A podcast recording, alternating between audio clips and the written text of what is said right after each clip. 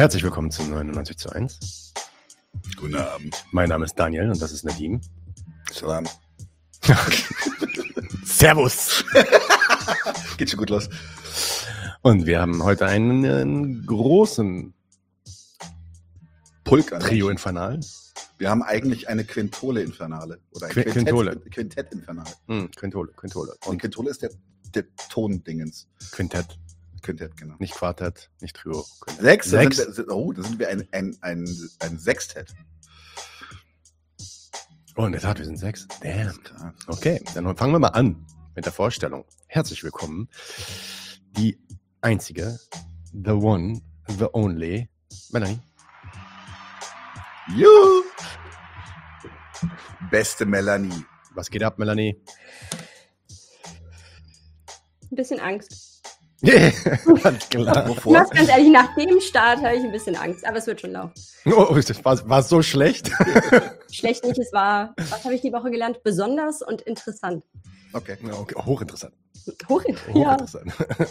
Aber sag mal deinen Pulli ordentlich, den kann ja keiner Oh, sehen. Entschuldigung, ich muss mich auch ins rechte Bild Ja, sehr gut, sehr gut. Very nice, very nice. Mal schauen, ob der hochinteressante Consiglieri von 99 zu 1 da mithalten kann. Herzlich willkommen, Matt Moin, Marek Nordvision. Ja, moin, sagt man hier. Tag. Er ist immer noch im Norden. Hm? Er ist immer noch im Norden. Er wieder, wieder. Ja. Wieder, ja. Okay. Nee, aber im letzten Mal warst du auch wirklich da, im selben Hotel, glaube ich. Bloß Ja. and, anders, das Bett war auf der anderen Seite. Glaube ich. Das kö- ja, könnte sein. Und ich hatte einen schöneren Blick. Jetzt gucke ich hier auf den Bahnhof. Okay, okay. Spannend. Interessant. Ich verstehe nur Bahnhof. Mhm. Fängt gut an mit den Witzen. Übrigens, übrigens, da gab es einen Witz in den Kommentaren. Ja. Äh, Zumindest der Anfang eines Witzes. Und Nee, der der Kampf hieß, wurde schon aufgelöst. was fliegt schlecht gelaunt durch den Gra Garten? Der Grummel. Die Grummel. Was ist die Grummel? Ich verstehe den Von Hummel. Hummel. Grummelige Hummel. Ding, ding. So viel zum Doktortitel. Aber der ist ja auch in IT. Ich im- dachte, ja, ich dachte ja, hier kommt noch eine Pointe bei, warum sind fast alle linke Nationalisten? Aber da kommt, glaube ich, keine. Ich glaube, das ist eine ernst gemeinte Frage. ja. Und die Frage hat äh, Admiral Rumut auch schon direkt beantwortet, nämlich in der Klammer dahinter schreibt er direkt, alle anderen ohnehin. Ja, ich glaube, alle, die meisten Linken sind Nationalisten, weil eigentlich fast alle Nationalisten sind. Aber okay, da reden wir gleich drüber. Äh, wir haben ja noch nicht alle vor, Nee, wir machen, als nächstes machen wir Antonius. an unseren eigenen Balkensepp Fresh aus Argentinien. Ich hoffe, er ist in Argentinien. Herzlich willkommen. Mexiko. Passt. Mexiko, entschuldige bitte. um die Ecke. Er ist da, wo, wo andere Leute leben. Da, wo, andere, wo die anderen leben, genau. Wie geht's dir, Anton? Alles gut? Gerade aufgestanden? Jo, alles gut hier. Ich komme bald Bei wieder dir nach Deutschland. Tag, oder? Was? Wir Bei, fragen. ja, bei dir ist helllichter Tag. Genau, 1 Uhr. Ja, stimmt. Das sind ja Zeitverschiebungen und so. Nein, nein, aber es ist einfach so schön hell draußen. Wir sitzen hier in Berlin, wir haben steinernes Grau für vier Monate. Das ist bestimmt ein Scheinwerfer. So. Ja, Äh, wie wie sieht's denn aus mit dem Licht in Österreich? Raoul. Servus. Servus, Bursch. Hi. Servus. Wie geht's, Raoul? Sehr gut geht's mir. Mir geht's unglaublich gut. the voice says one thing and the face says another. Hast du schon Schnee dort unten? Nein, in Wien ist der Schnee schon wieder weg. Ja, das ist genauso in Berlin auch. Wir hatten auch kurz Schnee. Und dann ist er weg. Mal gucken. Ja, wir haben hier Schlollen. Wir haben Whisky. Heute ist Ask Us Anything Tag. Mm. Es kamen bis heute Mutter. noch Fragen rein. Es sind gigantisch viele Fragen geworden. Ja, das stimmt. Mal schauen, ob wir durch alle durchkommen. Mal schauen, ob ihr durch alle durchkommt. Du musst mal mit deinen Füßen aufpassen. Ja, ich weiß nicht. Kopfhörer vom Kopf. Warum musst du das denn auch zwischen meinen Beinen haben, dieses komische ähm, Kabel von deinem Headphones? Weil das dein Setup ist, was du gebaut hast. Ja, shit. Okay. Also- Evo for the win, sagt einer. Naja, das. Ja. Ach, das bedeutet FDW. Okay. Gut, dann. Manchmal, Ähm, manchmal bist du mir unheimlich, wie weit. Also, so ein paar Nerd-Sachen kommen so aus dem FF und so ein paar Grundlagen ist das. Äh, was heißt eigentlich YOLO? Just kidding. Den kenne ich. Der ist schon alt genug. Der ist, glaube ich, zehn Jahre alt, daher kenne ich den dann auch. Ich Ja. musste bei TFW nachgucken. Ich wusste mal, was das heißt. The Irgendwas mit, When. ja, irgendwas mit in der Vergangenheit, ne? Wegen Erinnerung an. Okay. Muck ist aus. Intro haben wir diesmal auch keins. Beziehungsweise das Intro lief schon. Ja, weil ist ja kein Segment, ist ja einfach wir, die Scheiße reden. Für vier plus Stunden. Hast du übrigens die Monetarisierung für das Video ausgemacht, Daniel? Weil ich glaube, wir kriegen Stress, wenn wir den Whisky hier so auf, der, auf den Tisch halten. Na, das werden wir dann sehen. Ja, passt schon. Oh, Okay, also, wir machen das jetzt wie folgt. Wir haben einige Fragen bekommen über, vor allem über Instagram, weil es da diese coole Fragenfunktion gibt und Leute, die dann einfach gerne benutzen. Ähm, wir haben auch ein paar Fragen über Twitter bekommen und äh, über Mail. Die Fragen über Mail sind ziemlich lang, weil da immer noch so viel Kontext mit drin steht und das geht bei Instagram halt nicht. Deswegen machen wir jetzt mal die Fragen, die über Mail kamen zuerst. Jeder, der eine Antwort hat auf eine Frage oder der irgendwie mitreden will, kann natürlich dann antworten. Und natürlich können wir auch ähm, diskutieren über die Antworten, die dann von uns gegeben werden. Wo ist denn der Marek hin? Ich glaube, der ist rausgefallen. Ich hatte Marek vorgestellt, oder? Oder habe ich mir das nur vorgestellt? Habe ich Nee, nee, mir- du hast mir Marek das nur vorgestellt? Hm. Da, er. ist er. Marek, Was machst du denn? was Der, los? der Verfassungsschutz. Hört hier schon jetzt rum, ey. Noch viel zu früh. Ja, ja, okay. Ähm, nee, lieber so, nee, lieber so, nein, nein, so, nein, so. Jetzt haben wir es. Okay. Das war jetzt Ähm, schwierige was? Geburt. Ja, so, es ist ein, kennt ihr noch diese Typen in der, bei uns in der Wilmersdorfer Straße waren diese Typen mit den Hüten und der, der, der Kugel drin? Echt, die gab's? Wo, Ich wo ist kenne die nur aus dem Fernsehen. Doch, doch, ich habe die, als Kind habe ich die jeden Tag da gesehen. Haben die auch um Geld gespielt? War das so, Ja, ja, ja, ja. War das so richtig? Richtig, richtig mit? Geld, ja, ja. Oh, nice. Mhm. Verfassungsschmutz. Mhm. Verfassungsschutz. Okay, erste Frage, wie gesagt, eine etwas längere Frage. Oh, Ja, geht's gibt's noch- mit Fragen los? Ja, gibt's noch irgendwas, was ihr Willst du noch jemanden grüßen? Marek? Vielleicht Mama, ich bin im Fernsehen. noch was erzählen aus deinem, aus deinem, von deinem Alltag? Nee, ich grüße. Ach, nee, nee, aber vielleicht hat ja schon jemand einen Witz erzählt. Anton lacht schon. Nee, aber wir haben einen fantastischen Anton Witz. lacht, weil wir lustig sind. Äh, wir haben einen fantastischen Witz äh, ähm, als YouTube-Kommentar bekommen. Und zwar von, ich lese den Namen hasse. vor, weil, weil echt fantastisch ist. Ah, der, ach, der, ja, Ja, ja. genau, von, von Robata Robata. Oder nee, Robata Rabota. Und zwar hat die Person uns gefragt, was steckt in der Erde und stinkt? Eine Furzel. Ich lache über den viel mehr als ich sollte.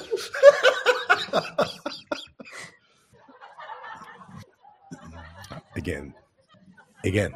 Okay, enough. Okay. Dieses Soundbite geht so unglaublich lang. So, So. ja, genug.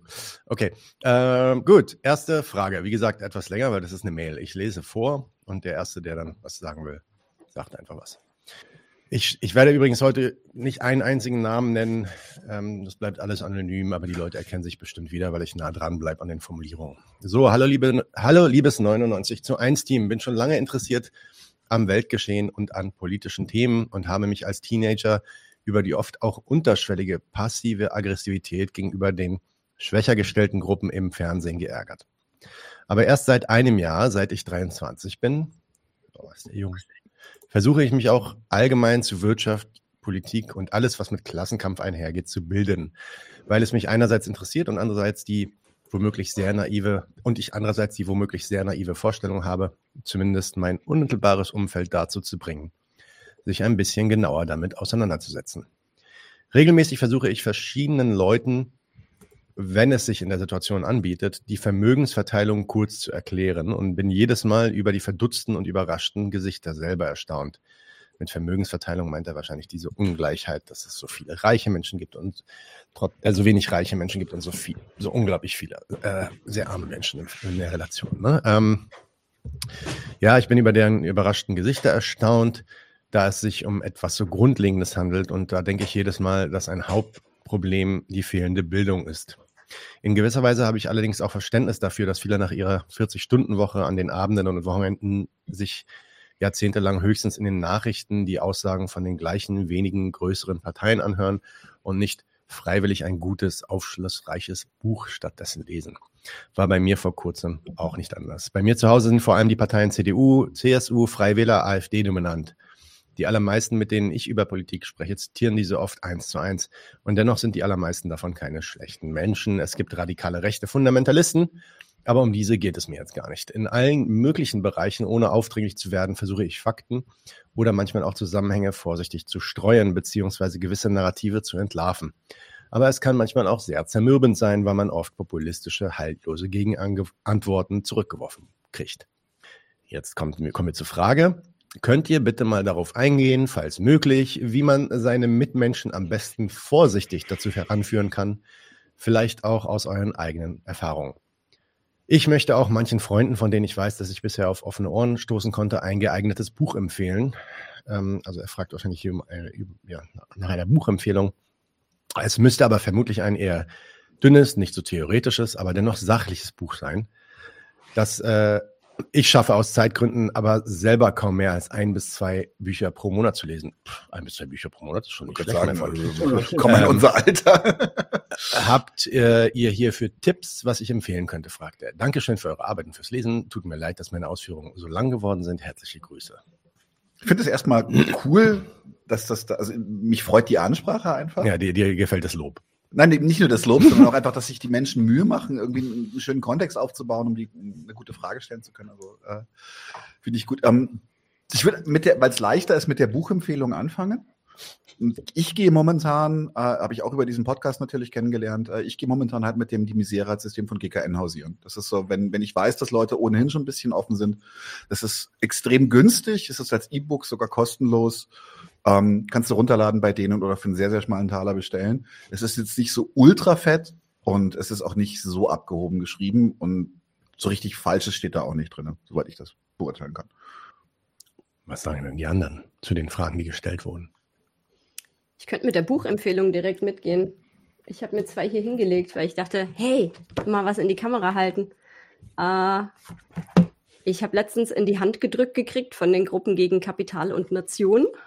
Die genau Misere das. hat Systemkapitalismus. Ja. Das ist, glaube ich, mitteldick. Man kann die Artikel da drin übrigens, die sind mehr oder minder unabhängig voneinander lesbar. Also man muss gar nicht das ganze Buch durchlesen, um schon gute Ideen daraus zu nehmen. Ja. Oder wenn man eben was Schlankes möchte, ist ja auch vom Chipper das ABC ja. des Kapitalismus ganz fein. Mhm. Also das ist, das ist jetzt wirklich Anfang. auch ein schöner Snack, den man auch in Abschnitten Gibt es das noch? Das, es gibt eine Neuauflage, glaube ich. Ne? Ich habe das jetzt von nicht so langer Zeit direkt und das sind alle hm. drei in einem. Alle drei in einem, genau. Ist fein. Okay. Das war ein bisschen unsinnig, dass ihr diese Heftchen so einzeln. Ach, ich fand das eigentlich ganz nett. Das war ganz okay. Ähm, das war ja tatsächlich unsere aller, allererste Folge, wo wir selber dann auch mal Content gebracht haben, war die Zusammenfassung von äh, diesen kleinen Broschüren von Das war der erste Zündfunke. Die Zündfunke jetzt auch 1 bis 3. mit dem Blick zurück natürlich nicht, hin, nicht rausreichend sind und ja, eventuell auch mal hier und da ein paar falsche Sachen sagen, aber so grundsätzlich schon mal das Thema so ein bisschen aufspannen, finde ich auch eigentlich ganz praktisch. Akzeptable Einstiegsdroge.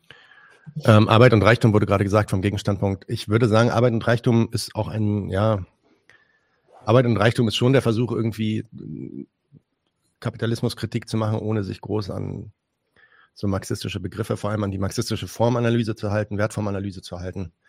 Ähm, ganz anders aufgezogen, nämlich eben nicht erst von der Ware anfangend und dann wertableitend auf, auf alles andere dann kommend, sondern ähm, ja, vielleicht einen, ja, einen anderen Ansatz zeigend, schon, die versuchen schon eine Bestimmung äh, vorzunehmen, eine ordentliche Bestimmung vorzunehmen, die dann auch dementsprechend natürlich komplex ist. Das heißt, das Buch ist nicht sonderlich, ist nicht super einfach, auch wenn es so gedacht ist. Das ganz alleine zu lesen, kann man machen, kann man probieren. Ich glaube, das ist nicht kein Buch, wo man nichts bei rumnimmt, aber wenn ihr könnt, dann lest es mit anderen zusammen, denke ich. Ähm, aber ich, äh, generell würde ich sagen, manchmal, und das kommt vielleicht zu deiner ersten Frage zurück, ich finde es eigentlich, wenn, wenn es darum geht, irgendwie Leute zu agitieren, das ist ja eine Frage gewesen, wie, wie kommt man irgendwie an die Leute ran, wie kann man die so ein bisschen ähm, aus der Reserve locken, dann finde ich es eigentlich immer ganz gut, das anhand aktueller Themen zu machen. Das hast du wahrscheinlich auch schon erlebt.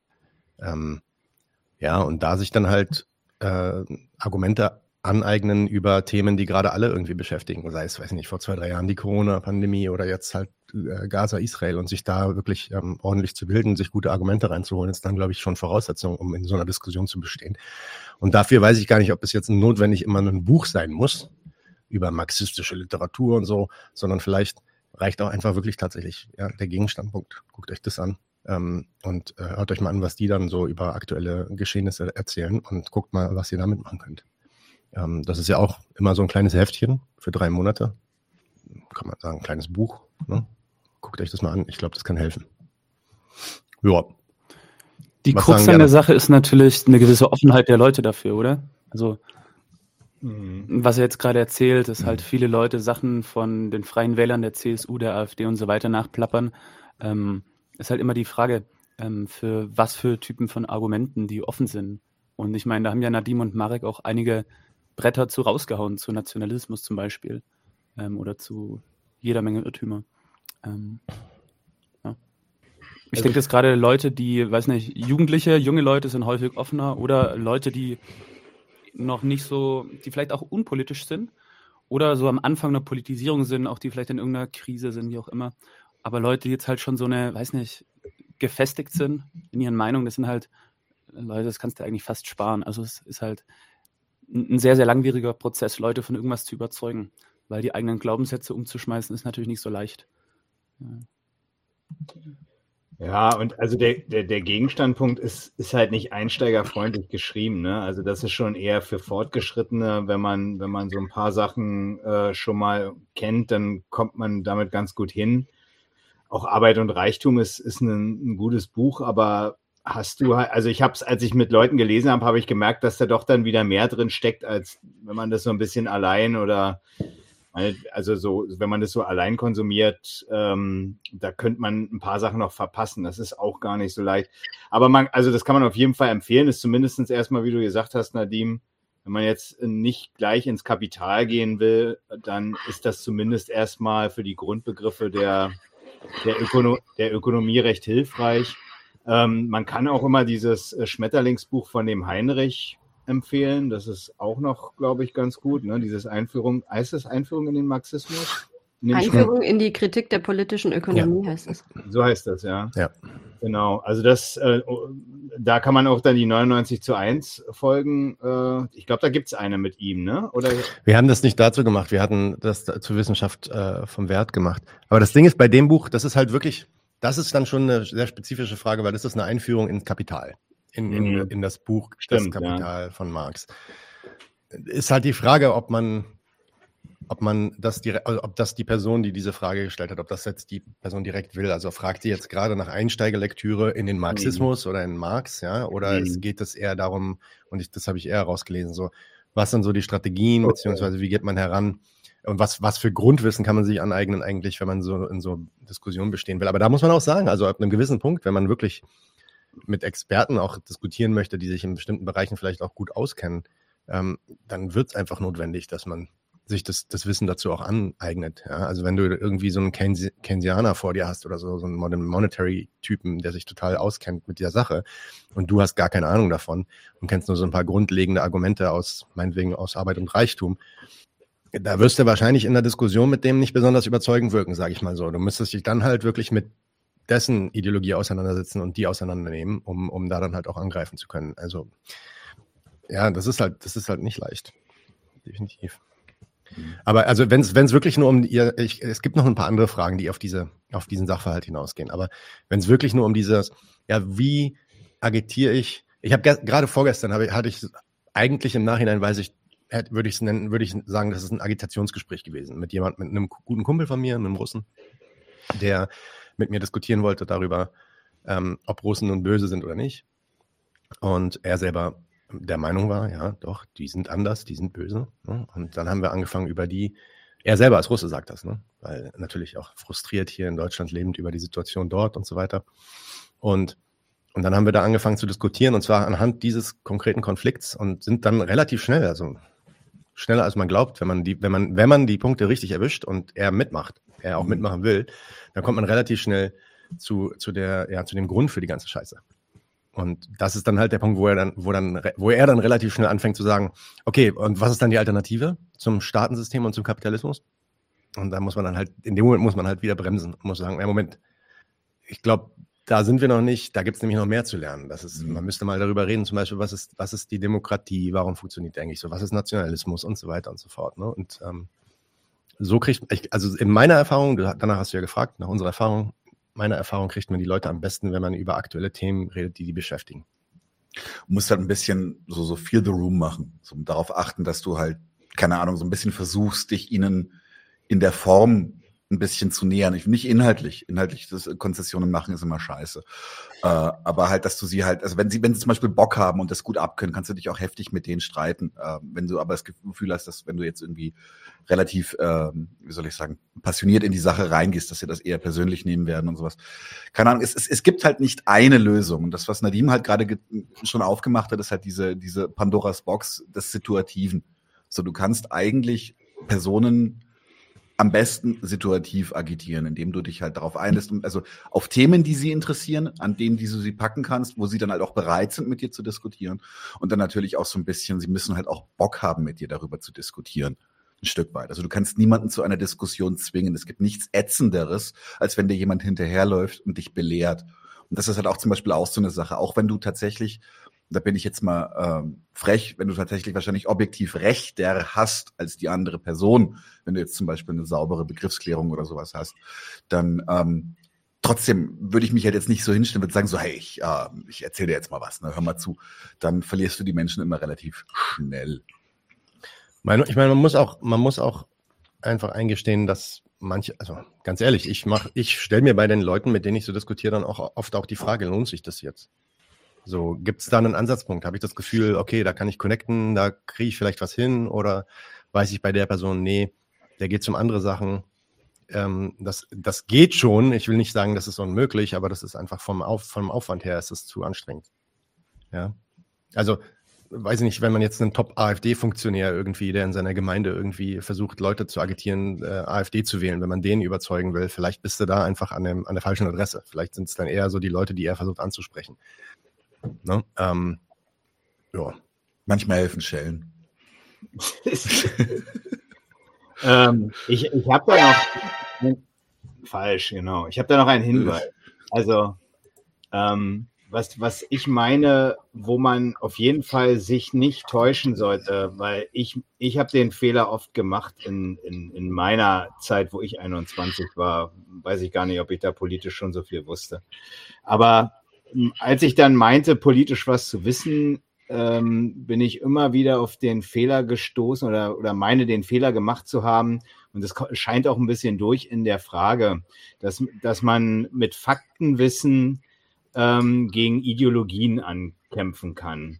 Der Witz ist ja so, also eh, nichts dagegen, das hatten wir ja auch so ein bisschen noch bei dem Geschichtswissenschaftsvortrag und intern immer mal wieder so diskutiert. Wie ist das? Äh, sollte man mhm. eine gewisse ähm, Wissen über Vorgänge in dieser Welt äh, zulegen? Und ich meine, ja, sollte man brauchen, muss man auch, wenn man sich eine Sache erklären will, muss man sich die Realität auch angucken. Und es ist auch gut, wenn man jetzt in einem Gespräch mit jemand ist, der der sich tatsächlich äh, eine, der eine falsche Vorstellung von der Realität hat, dann, dann, dann damit zu kommen, Moment mal, aber so und so ist es und hat eine Quellenangabe. Kann ja sein. Das ist äh, durchaus, das kann durchaus mal eine Aufmerksamkeitssituation dann geben und dann kann man auch weiter streiten. Aber wo, wovon man sich auf jeden Fall äh, nicht eine falsche Vorstellung machen sollte, ist folgendes. Man kann nicht Ideologien mit Faktenwissen zerstören also die, die Forsch also der, der Witz ist in der Regel nicht, dass die Leute nicht wissen, dass sie zu wenig Lohn haben oder dass das nicht reicht oder dass, äh,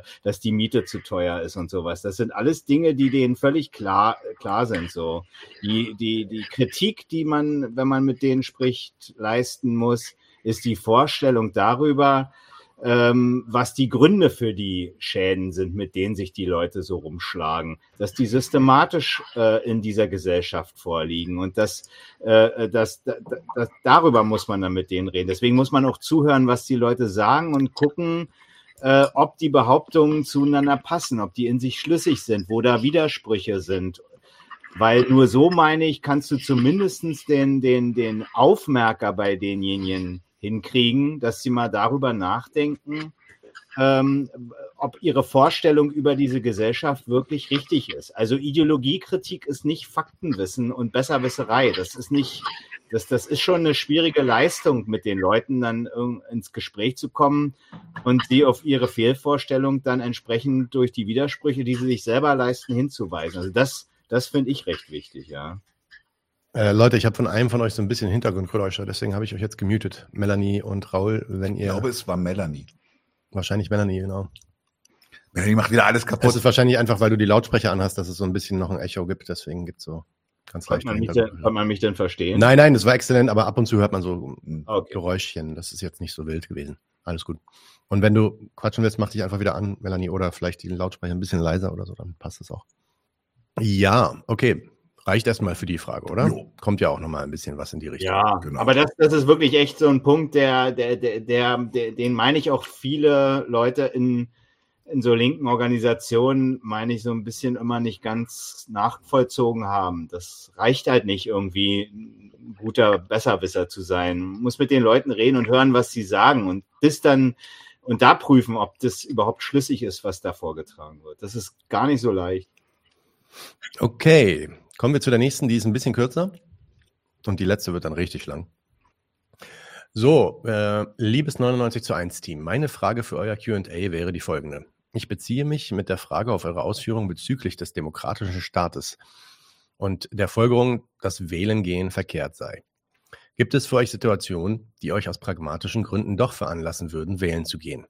Ich frage vor allem vor dem Hintergrund, von Volksabstimmungen. Beispielsweise hat die damals grün-rote Landesregierung in Baden-Württemberg den Bürgerinnen einen Volksentscheid über das Bahnprojekt Stuttgart 21 vorgelegt.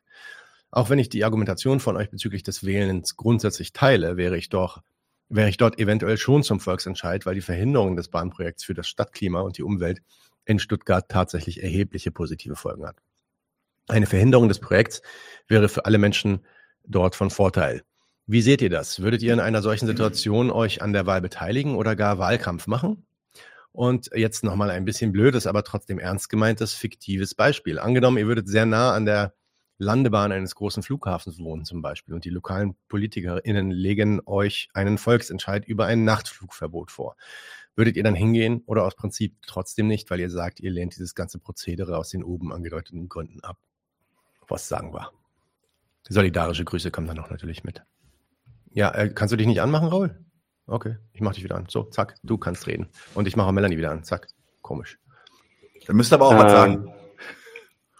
Ja, also ich weiß nicht, nach dem Wählen eh nicht so ein großes Ding ist und das wird mir schon ein bisschen was bringen. Wieso nicht? Also würde ich schon abstimmen gehen. Ja. Und vor allem, vor allem beim Flughafen würde ich abstimmen gehen. Da ziemlich sicher. Das ist ja auch tatsächlich ein bisschen eine Verkürzung, wenn man sagt, wählen bringt gar nichts. Also das ist halt nur die Frage, was, was für ein Ziel willst du, also was für ein Ziel verfolgst du mit dem Wählen? Wenn du halt einen ernstzunehmenden politischen Wandel willst, dann ist Wählen verkehrt.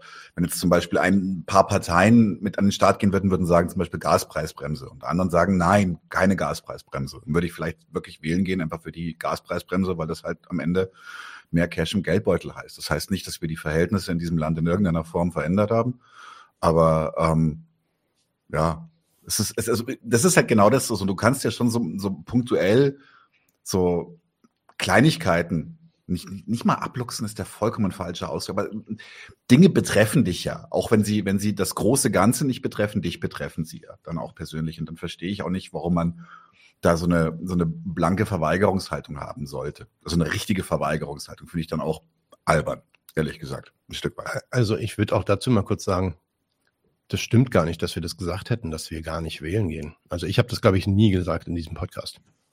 Hm. Man missversteht die Kritik, die, die zumindest ich am, am Wählen und an der Demokratie habe, wenn man das nimmt als, jetzt ist die Lösung nicht wählen. Und der Peter Decker hat das eigentlich ziemlich gut gesagt in einem der Vorträge äh, zur Demokratie. Übrigens, hoffentlich haben wir im Januar einen äh, weiteren Peter Decker-Besuch hier, auch zur Demokratie, weil da gibt es ja eine Neuauflage von dem Buch. Das wird also passieren und da würde ich, würde ich diese Frage auch nochmal einbringen. Aber er, er sagte da eine interessante Sache. Er sagte, wählen gehen hilft nicht, aber nicht wählen gehen hilft auch nicht. Hm.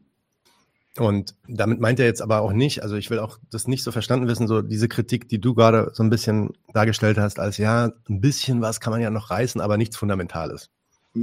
Jein. Ich glaube, die das Kritik. Reißen ist dann schon wieder die falsche Formulierung. Ja, ja, oder ein bisschen was ändern, was auch immer. Du hast doch gesagt, man kann ja irgendwie ein bisschen was erreichen oder ein bisschen was ändern hier und da. Man, man, kann Einfluss nehmen in gewisse ja, Okay, also. Ja.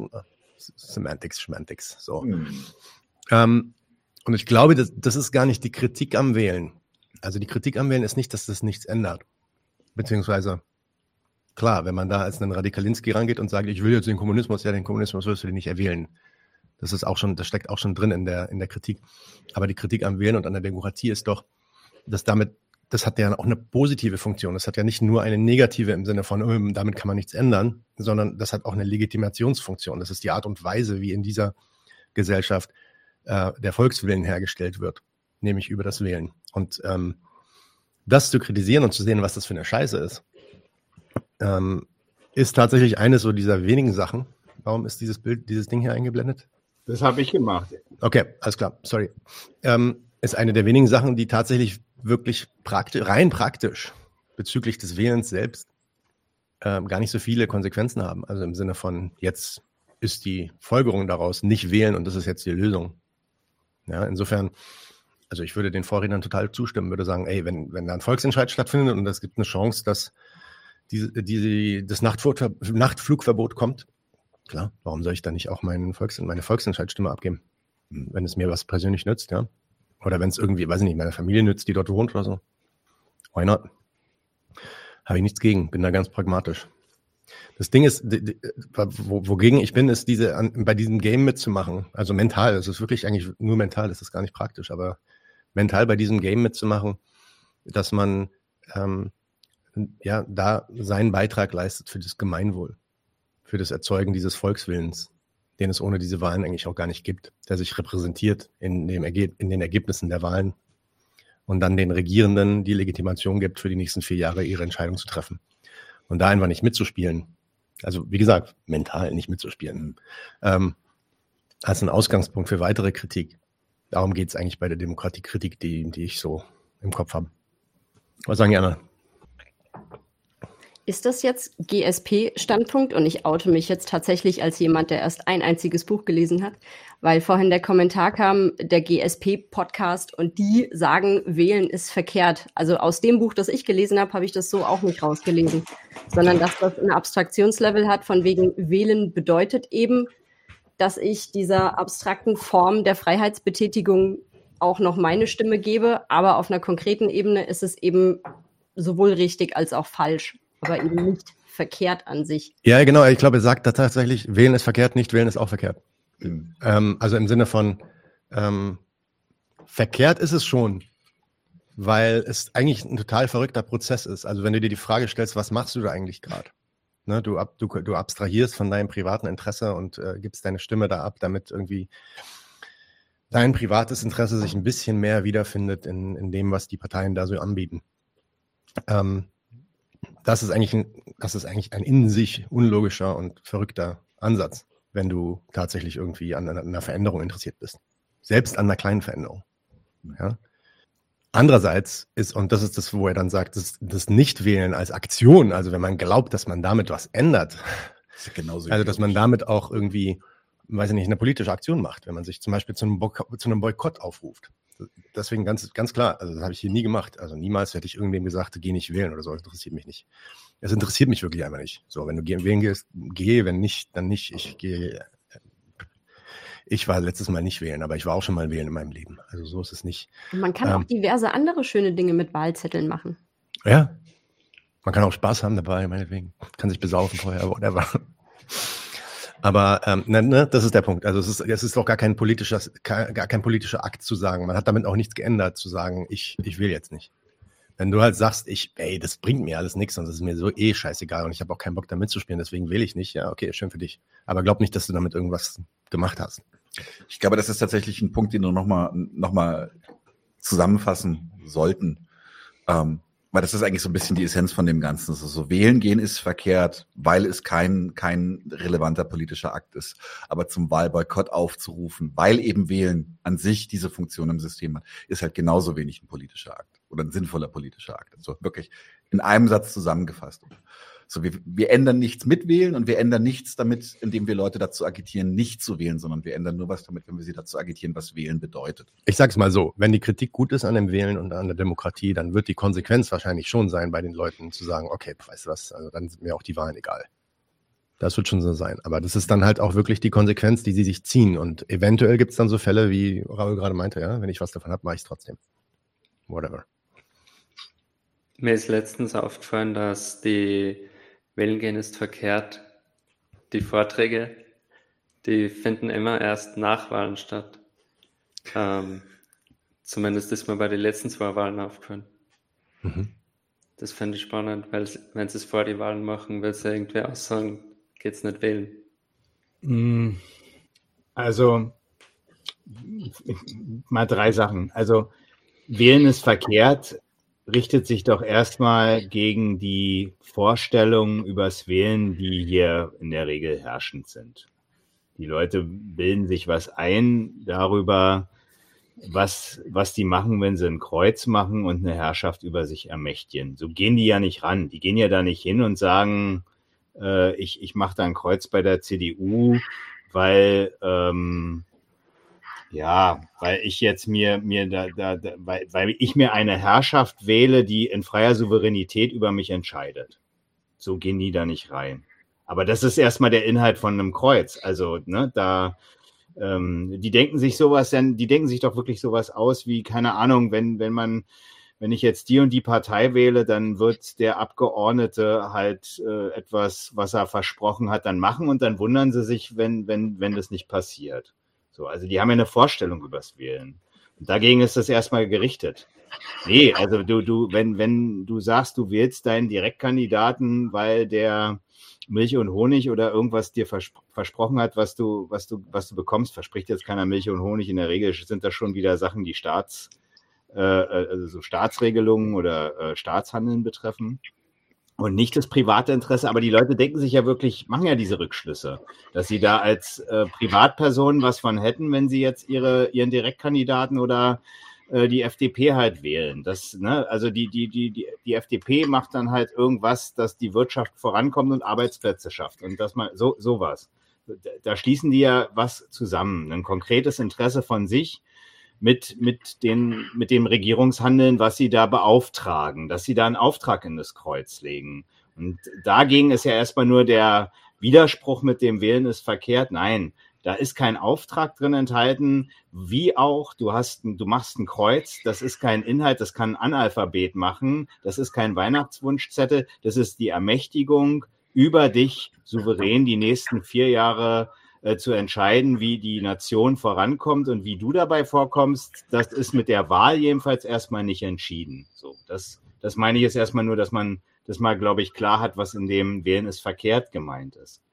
Ähm, bei dem, bei dem, bei der Frage jetzt noch zwei Sachen. Also die Frage ist, ist, ist, ist am Ende natürlich bisschen rhetorisch. Ja, logisch würde ich, also das ist ja immer so die Frage, äh, ja klar, wenn du jetzt die Wahl hättest, irgendwie möchtest du nachts die Flugzeuge hören oder nicht, naja, wer will das hören? Und wenn du das, ne, wenn du, wenn du da eine Entscheidung drüber fällen kannst, dann gehst du natürlich hin. Ja klar, du hast in deinem privaten Alltag trotz deiner Kritik an der Demokratie äh, also wenn du Kritiker der Demokratie bist, dann hast du erstmal trotzdem dich mit den, mit den Nöten der Demokratie auseinanderzusetzen. Und wenn dir das Fahrrad geklaut wird, ja, dann gehst du auch zur Polizei, auch wenn du keinen Bock auf die Bullen hast. So, logisch. Und dann gehst du auch zu einem Volksentscheid, der Nachtflugverbot äh, fordert. Das ist doch klar. Aber ich fand, deswegen habe ich das eingeblendet, was man schon, finde ich, nochmal unterscheiden kann. Das hat hier ähm, der äh, der Kollege äh, Zenon von Kition gesagt, ne, dass es einen Unterschied gibt, äh, nochmal ist zwischen einem konkreten Inhalt, der politisch auch durchaus zur Wahl gestellt wird, weil man sagt, okay, da möchte man mal wissen, äh, wie die, wie die, wie, wie das Volk sich da äh, zu, zu bezieht. Das ist, äh, da ist auch schon mal erstmal klar, dass die Souveränität von wegen Volkssouveränität, die ist von, von oben dann, ne, wenn das, also in dem Beispiel, was hier gemacht wurde, die ist von oben dem Volk vorgelegt, so. Äh, und nicht, weil das Volk, ne, wenn das Volk das macht, das wissen, wissen wir aus Berlin, ähm, dann äh, gibt es zwar einen Entscheid, der, der, der ähm, erfolgreich ist, aber die Regierenden sind immer noch souverän darüber zu entscheiden, ob sie den dann umsetzen oder nicht. Dessen muss man sich schon bewusst sein. Und das ist schon, aber wenn die Regierenden das vorlegen, dann ist auch nochmal ein Unterschied, als wenn ich zur Wahl gehe. Wenn, das ist der Hinweis von dem, von dem, von demjenigen im Chat gerade. Denn wenn ich zur Wahl gehe, dann ermächtige ich Leute, über mich zu herrschen. Das ist schon nochmal was anderes. Deswegen, gibt es gute Gründe, da wirklich nicht hinzugehen. Nicht, weil man, weil man fürs Wahlboykott, für einen Wahlboykott ist, sondern einfach, weil das eine, eine Sache ist, äh, von, von dem, die einem nichts nützt So im, im, das, das ist der Punkt, weil man ermächtigt ja Leute, souverän über einen zu herrschen und deren politische Zwecke werden dann gelten und nicht die eigenen. Deswegen nützt einem das nichts, deswegen geht man nicht hin. Ähm, aber äh, bei, bei so einer Volksentscheidssache, das ist ja eine andere, wenn es dich direkt betrifft und du da tatsächlich die jetzt hier das noch vorlegen, dir die Regierenden, ja klar, denn wieso denn nicht? Also das äh, gibt es nichts einzuwenden, ja. Ich finde aber auch deinen, ich finde deinen Einspruch nicht korrekt, dass du sagst, mh, hm, es ist richtig, dass einem das nichts nützt, nichts nützt im Sinne von die, diese Vorstellung, die du gerade vorgetragen hast, dass ähm, man damit äh, eine Regierung beauftragt, im eigenen Interesse zu handeln. Das ist schon richtig. Ähm, dass das nicht der Fall ist. Ich will, ich will da bloß noch mal sagen, vielleicht eine Sache festhalten. Es reicht mir nämlich nicht zu sagen, ja, das nützt dir nichts und deswegen geh nicht hin. Das macht keinen Sinn, ähm, weil das Nicht-Hingehen dir auch nichts nützt. Klar. Weißt du? Ja, klar. Also da, da sind wir uns. No, ja und wenn du, wenn du in Berlin bist und du hast irgendwie in deinem Bezirk in Charlottenburg ist ein Typ, den kennst du, der arbeitet für die Linke oder was auch immer und du willst, dass der da gerne drin ist, damit der dir irgendwie weiß ich nicht, so ein paar Themen auf, den, auf, auf die Tagesordnung dort bringt und dann gehst du halt hin und wählst für den Typen. Ja, oder weiß ich nicht, irgendwer hat hier gerade gesagt, ähm, die Linke im Bundestag, die kann kleine, Anfrage, äh, kleine Anfragen stellen und damit kommen Fakten an die Öffentlichkeit, die sonst geheim bleiben würden und so. Ja, also und das nützt dir trotzdem nichts. Also das nützt nichts in dem Sinne, dass du jetzt, äh, wie gesagt, diese Ideologie dann dadurch wahr machst, dass du die tatsächlich beauftragst. Aber ich, ja, ich weiß nicht. Ich habe mit, mit dieser Konsequenz, ähm, dass die zwingend sein soll, dass man da dann nicht hingeht, weil man ja die Leute ermächtigt. Also ich will es mal andersrum sagen. Die sind ermächtigt, so oder so, ob du hingehst oder nicht. Klar. Also was damit eigentlich passiert, ist eine Legitimationsleistung, die auch darauf basiert, dass du da mitmachst. Das ist richtig. Aber da musst du halt auch mental mitmachen. Wenn alle Leute wählen gehen würden, 50 Prozent der Bevölkerung geht wählen, aber innerlich sind die alle Kommunisten, dann ist, ja, ist das auch kein Problem. Hat nichts geändert an der Situation an sich. Antworte ja, mal. Ich? Ja, ja, nee, ja. nee. Also, also ich, ich, ich würde aber schon zum Beispiel gegen, gegen den Punkt äh, mich stellen, also jetzt gar nicht gegen dich, sondern gegen den Punkt, dass man sagt, ähm, ich will die Linke, dann macht die kleine Anforderung, äh, Anfragen und dann bringt die Dinge ans Licht, die sonst nicht ans Licht gekommen wären. Äh, das, das meine ich nochmal im Rekurs jetzt darauf, was ich vorhin gesagt habe. Es ist nicht so, dass, dass die, dass es, dass die mangelnde Faktenlage dazu führt, dass die Leute eine, hm. eine, Ideologie über diese Gesellschaft hier haben und nur jetzt so eine, so eine Linkspartei Anfragen brauchen, damit sie dann wie, damit es ihnen dann wie Schuppen von den Augen fällt, dass der, der meinetwegen der Kanzler Scholz da irgendwie bei Cum-Ex irgendwas gemacht hat, was möglicherweise illegal ist. Also das, das sind, das ist zum Beispiel dieses Fabio De Masi-Ding, ne? Der, der macht da, oder hat das halt mhm. gemacht, hat, klärt darüber auf, und der, der Scholz, der vielleicht wirklich da Dreck am Stecken hat, weiß ich tatsächlich nicht. Aber wenn er es hat, so, wo, wo man, wo, wo jetzt praktisch das Ganze wegwischt und mit dem, mit dem Fabio De Masi hat man möglicherweise Aufklärung darüber. So als wenn es so wäre, dass dann, wenn man merkt, okay, die Regierenden sind, äh, die handeln nicht gesetzeskonform, schlimm, schlimm, dass das praktisch die, die, die Kritik vom Scholz und was der sonst macht und was ganz offensichtlich ist, ohne dass es geheim ist. Als wenn das in irgendeiner Art und Weise äh, ähm, in einem Zusammenhang steht. Oder als wenn man dann praktisch äh, was weiß man denn, wenn, wenn, man, wenn, wenn man irgendwelche Geheimnisse über die Regierenden erfährt? Man weiß, die handeln vielleicht nicht gesetzeskonform, aber das unterstellt ja immer noch, wenn die gesetzeskonform handeln, als wäre man dann äh, tatsächlich hier äh, in, in, in, in einer mhm. anderen Situation und hätte eine, eine Lage, in der, in der es einem irgendwie besser gehen könnte. Korruption. Aber ich, ich, will mal, ich will mal darauf hinweisen, dass wir gerade einen Themenwechsel gemacht haben. Wir sind jetzt okay. gesprungen zu, dem, zu der Frage Korruption. Ist schon klar, dass der ja. das Thema auch aufgemacht hat. Aber lass uns mal bei dem Thema bleiben. Mhm. Ähm, Wahlen und was die ja. bringen. Also ein anderer Punkt, der zum Beispiel gebracht wurde, ein ähnlicher Punkt, den man vielleicht da auch mal versuchen könnte zu entkräften, ist, wäre doch schon schön, wenn man zumindest irgendwie äh, bei den Wahlen erreichen kann, dass die AfD nicht noch mehr Macht gewinnt. Wer nicht wählt, wählt rechts. Mhm. Dazu empfehle ich unseren letzten Senf. Weil tatsächlich ist genau das Thema an der Stelle ist, äh, was will denn die AfD tatsächlich wirklich so anderes? Ja? Wo ist sie ideologisch wirklich so überkreuzt mit den Parteien, dass man sagen kann, also dass die Inhalte der AfD jetzt nicht ohnehin in einer anderen Rhetorik gespiegelt werden würden über die anderen demokratischen Parteien. Ähm, die Zusammenfassung von, von Baum gegen Gauland ist und bleibt einfach, dass äh, Baum zu Gauland sagt, dass er doof ist, aber dass ihm trotzdem bei allem inhaltlich zustimmt.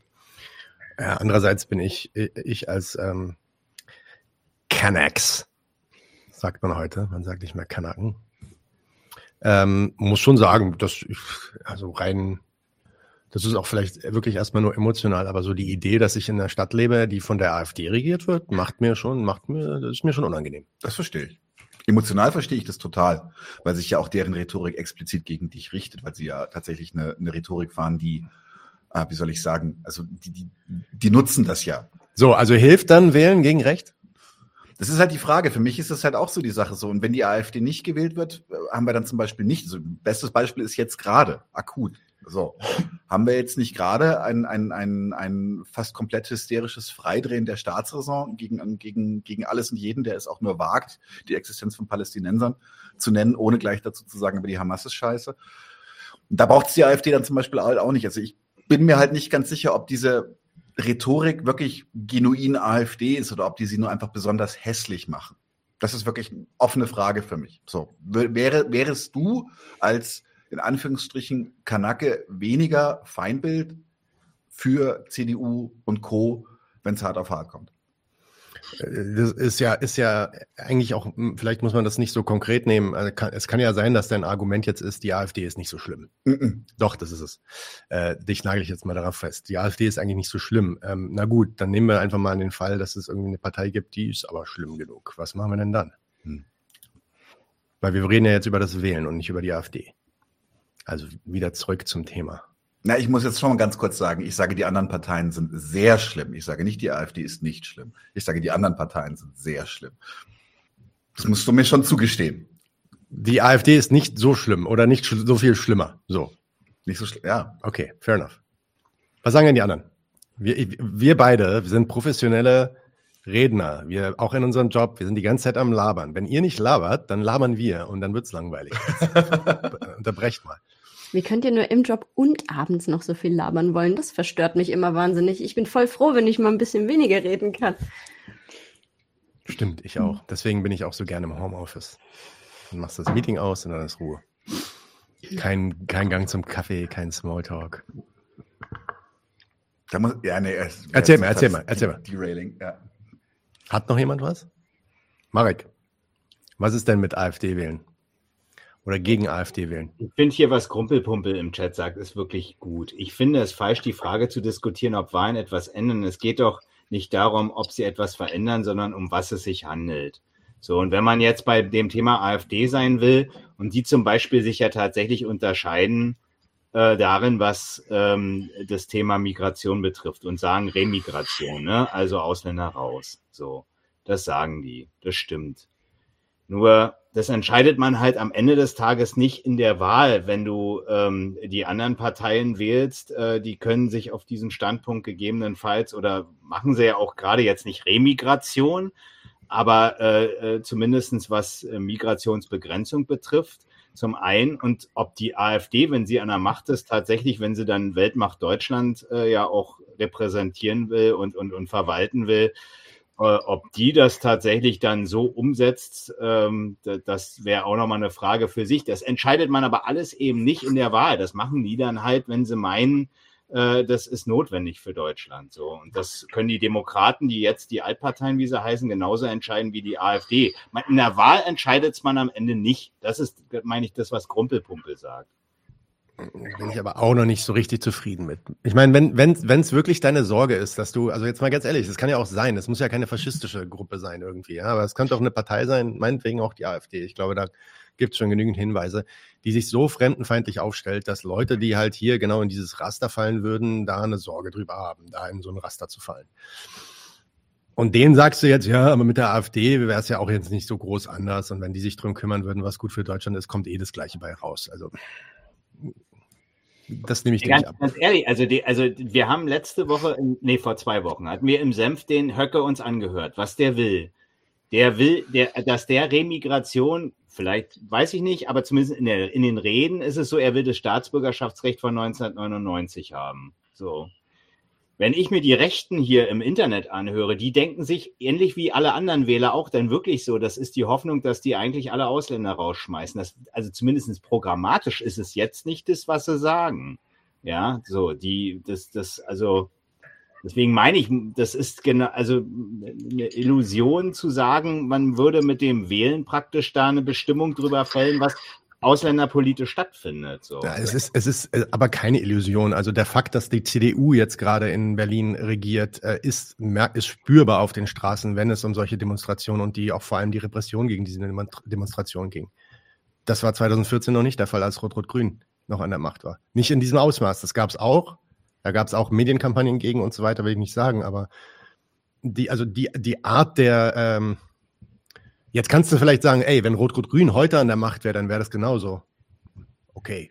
Da wäre ich bei dem, bei dem, bei dem, was gerade insbesondere wegen des Gaza-Krieges praktisch passiert, würde ich sagen, ganz sicher wird das so sein dass äh, also die Stimmung gerade bei auch bei den linken demokratischen Parteien ist doch wirklich die alle, die sich gegen Israel und das Existenzrecht auf der Straße äußern, äh, die gehören verprügelt oder was auch immer, jedenfalls verboten und alles Mögliche. Also ich mein, da muss man mir doch bitte nicht erzählen, dass die, dass, dass, dass die Repression dann eine andere wäre. Aber du kannst doch nicht, also ich meine, äh, äh, du, ich weiß, dass du versuchst, die Ideologie runterzubrechen, aber damit, damit ähm, äh, wirfst, kippst du das Baby mit dem Bart aus, weil du kannst doch nicht abstreiten, dass die Parteien unterschiedliche Programme auf dem Tagesplan haben und sich unterschiedlich zu den Problemen stellen, ja. de, dem, dem Deutschland äh, sich äh, konfrontiert sieht.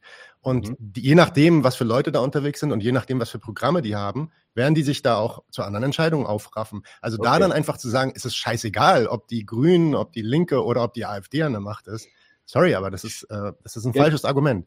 Da sind, ich, da sind wir uns, nee, da sind wir uns einig, aber das entscheidest du eben nicht in der Wahl. Das ist immer der Punkt so die, die, diese Unterschiede. Die, das entscheidest du nicht in der Wahl, sondern äh, das entscheiden die dann, wenn sie ermächtigt sind.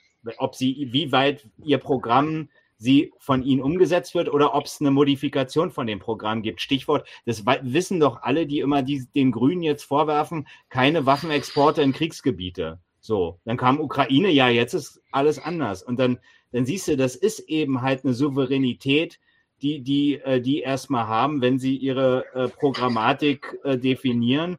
Und ähm, das ist auch das, was bleibt, die Ermächtigung zur Souveränität, so mhm. souveräne, souveräne Entscheidungen zu fällen. Also, ich habe ja schon ausgedrückt, ich bin nicht so ganz zufrieden damit. Vielleicht sage ich einfach mal, was ich dazu sagen würde, wenn, wenn so, eine, so eine Frage kommt. Also, wenn jetzt hier AfD gewählt werden muss oder meinetwegen zurück zu dem ersten Beispiel. Ähm, was war das erste Beispiel? Gaspreisbremse, Flughafen? Ja, Flughafen, aber das war ja ein Erfolgsentscheid. Es gab was anderes ähm, für die Wahlen. Warum wähle ich eine andere Partei? Uh, anyway. Ähm, ne, also je nach, mag, mag ja alles sein. Also ich würde gar nicht auf diese Ebene gehen und ich würde auch jetzt nicht versuchen, da alles irgendwie gleich zu bügeln. Ähm, weil, weil man, da wird man auseinandergenommen, wenn die Leute die Programme einigermaßen kennen und wissen, was die unterschiedlichen Positionen sind. Ich würde ich würd da versuchen, eher anders ranzugehen. Ich würde sagen, na gut, ähm, und, und da geht es dann halt wieder auch wieder weg vom Wählen, um ehrlich zu sein. Wenn, man kann mal fragen, was hast du eigentlich für ein Problem mit der AfD? Oder mit, den, mit, mit dem Programm, das die Leute stellen. Und da dann genau das machen, was du meintest, auch was wir im Senf gemacht haben, dann zu zeigen, dass, äh, was die Gründe eigentlich für diese Probleme sind. Und wo die eigentlich herkommen. Und äh, da dann halt auch das Urteil äh, ja, quasi äh, herargumentieren, dass äh, an diesen Gründen tatsächlich das Wählen nichts ändert. Und das ist dann auch richtig. Insofern, da würde ich dir dann auch zustimmen, Marek, in mhm. dem Sinne, dass, ne, also die Leute mögen ja glauben, also ich als ein Kennex mag ja glauben, dass mein Problem ist, dass eventuell nächstes Jahr die AfD an die Macht kommt in Berlin. Ja, und das mag vielleicht auch dann ein Problem sein.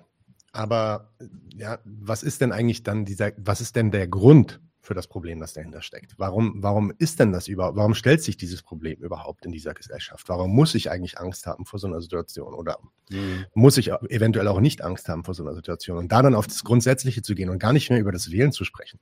Also gar nicht mehr darüber zu reden, macht es jetzt Sinn, gegen oder für die AfD zu wählen? Weil ganz, ganz ehrlich, wenn ein Kanake mir sagt, ich gehe da jetzt aber hin, ich will die SPD, damit die AfD nicht gewählt wird, sage ich, ey, geh mit Gott. Ist mir scheißegal, mach was du willst. So.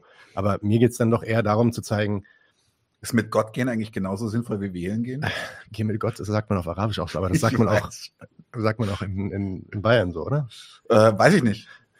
Okay, anyway. Ähm, äh, die, ne, also zurückführen, zurückführen der Probleme auf die Gründe der Probleme. Was sind eigentlich die Ursachen für deine Probleme? Und wenn dich da, und dann fang doch mal an. Ist ja alles schön und gut, AfD wählen, nicht wählen und so weiter, wie auch immer.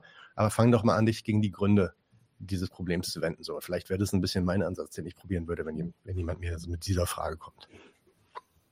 Ich habe noch einen Punkt, der nochmal dieses Verhältnis von Wähler zu souveräner Regierung ganz gut darstellt. Also ich meine, ich hoffe, äh, jemand äh, korrigiert mich, wenn ich da jetzt falsch liege, aber 2004, da hat sich die, also da gab es Wahlen in Spanien und da äh, haben, meine ich, die regierenden Großparteien, die es da gibt, jeweils ähm, zur Wahl gestellt, ob sie sich, ah, ich bin mir jetzt nicht ganz sicher, ob sie an diesem War on Terror mitmachen oder nicht, ich weiß nicht was da, aber da, da hast du halt gemerkt, okay, da ist tatsächlich in der Wahl was entschieden worden, aber weil die Regierenden es selber wollten, dass es äh, entschieden werden soll. Das, das, da, da, da merkst du so ein bisschen das Verhältnis von, ähm, an so, wie, wie, wie der Wähler halt sich auf die Regierung üblicherweise bezieht, nämlich er ermächtigt sie zur Freiheit, über ihn und äh, die Geschicke des Landes zu entscheiden. Und klar, wenn aber die, wenn, wenn, wenn die entsprechenden Parteien einen konkreten Vorschlag äh, äh, zur Wahl stellen, dann machst du mit dem Kreuz natürlich auch eine konkrete Regierungspolitik klar. Ich, ich bin mir nur nicht mehr sicher, was das in Spanien war, aber da war das tatsächlich sowas. Mhm. Gut. Okay. Gut. Nächste Frage oder will noch wer was sagen? Nee, lass mal nächste Frage machen, weil das ist, das ist eine ongoing Sache. Na, will noch jemand was sagen? Okay, dann machen wir die nächste Frage. Und die nächste Frage ist leider wirklich lang. Ja, warte, warte, warte, du hast einen übersprungen, du hast einen übersprungen. Habe ich? Ja, und zwar. Nee, doch. Nein, ich bin hier. Ja. Ah, nee, das ist Teil der Riesenfrage. Bist du wahnsinnig? Das ist Teil der Riesenfrage, genau. okay. ähm, aber die Riesenfrage hat dann tatsächlich mindestens zwei Fragen drin. Drei Unterabteilungen. Zwei oder drei Unterabteilungen. Deswegen schauen wir mal, vielleicht mache ich einfach kurz zwischendrin eine Pause. Ja. Fangen wir wieder an. Moin, moin, Genossinnen und Genoss Genossinnen und Genossen von 99 zu 1.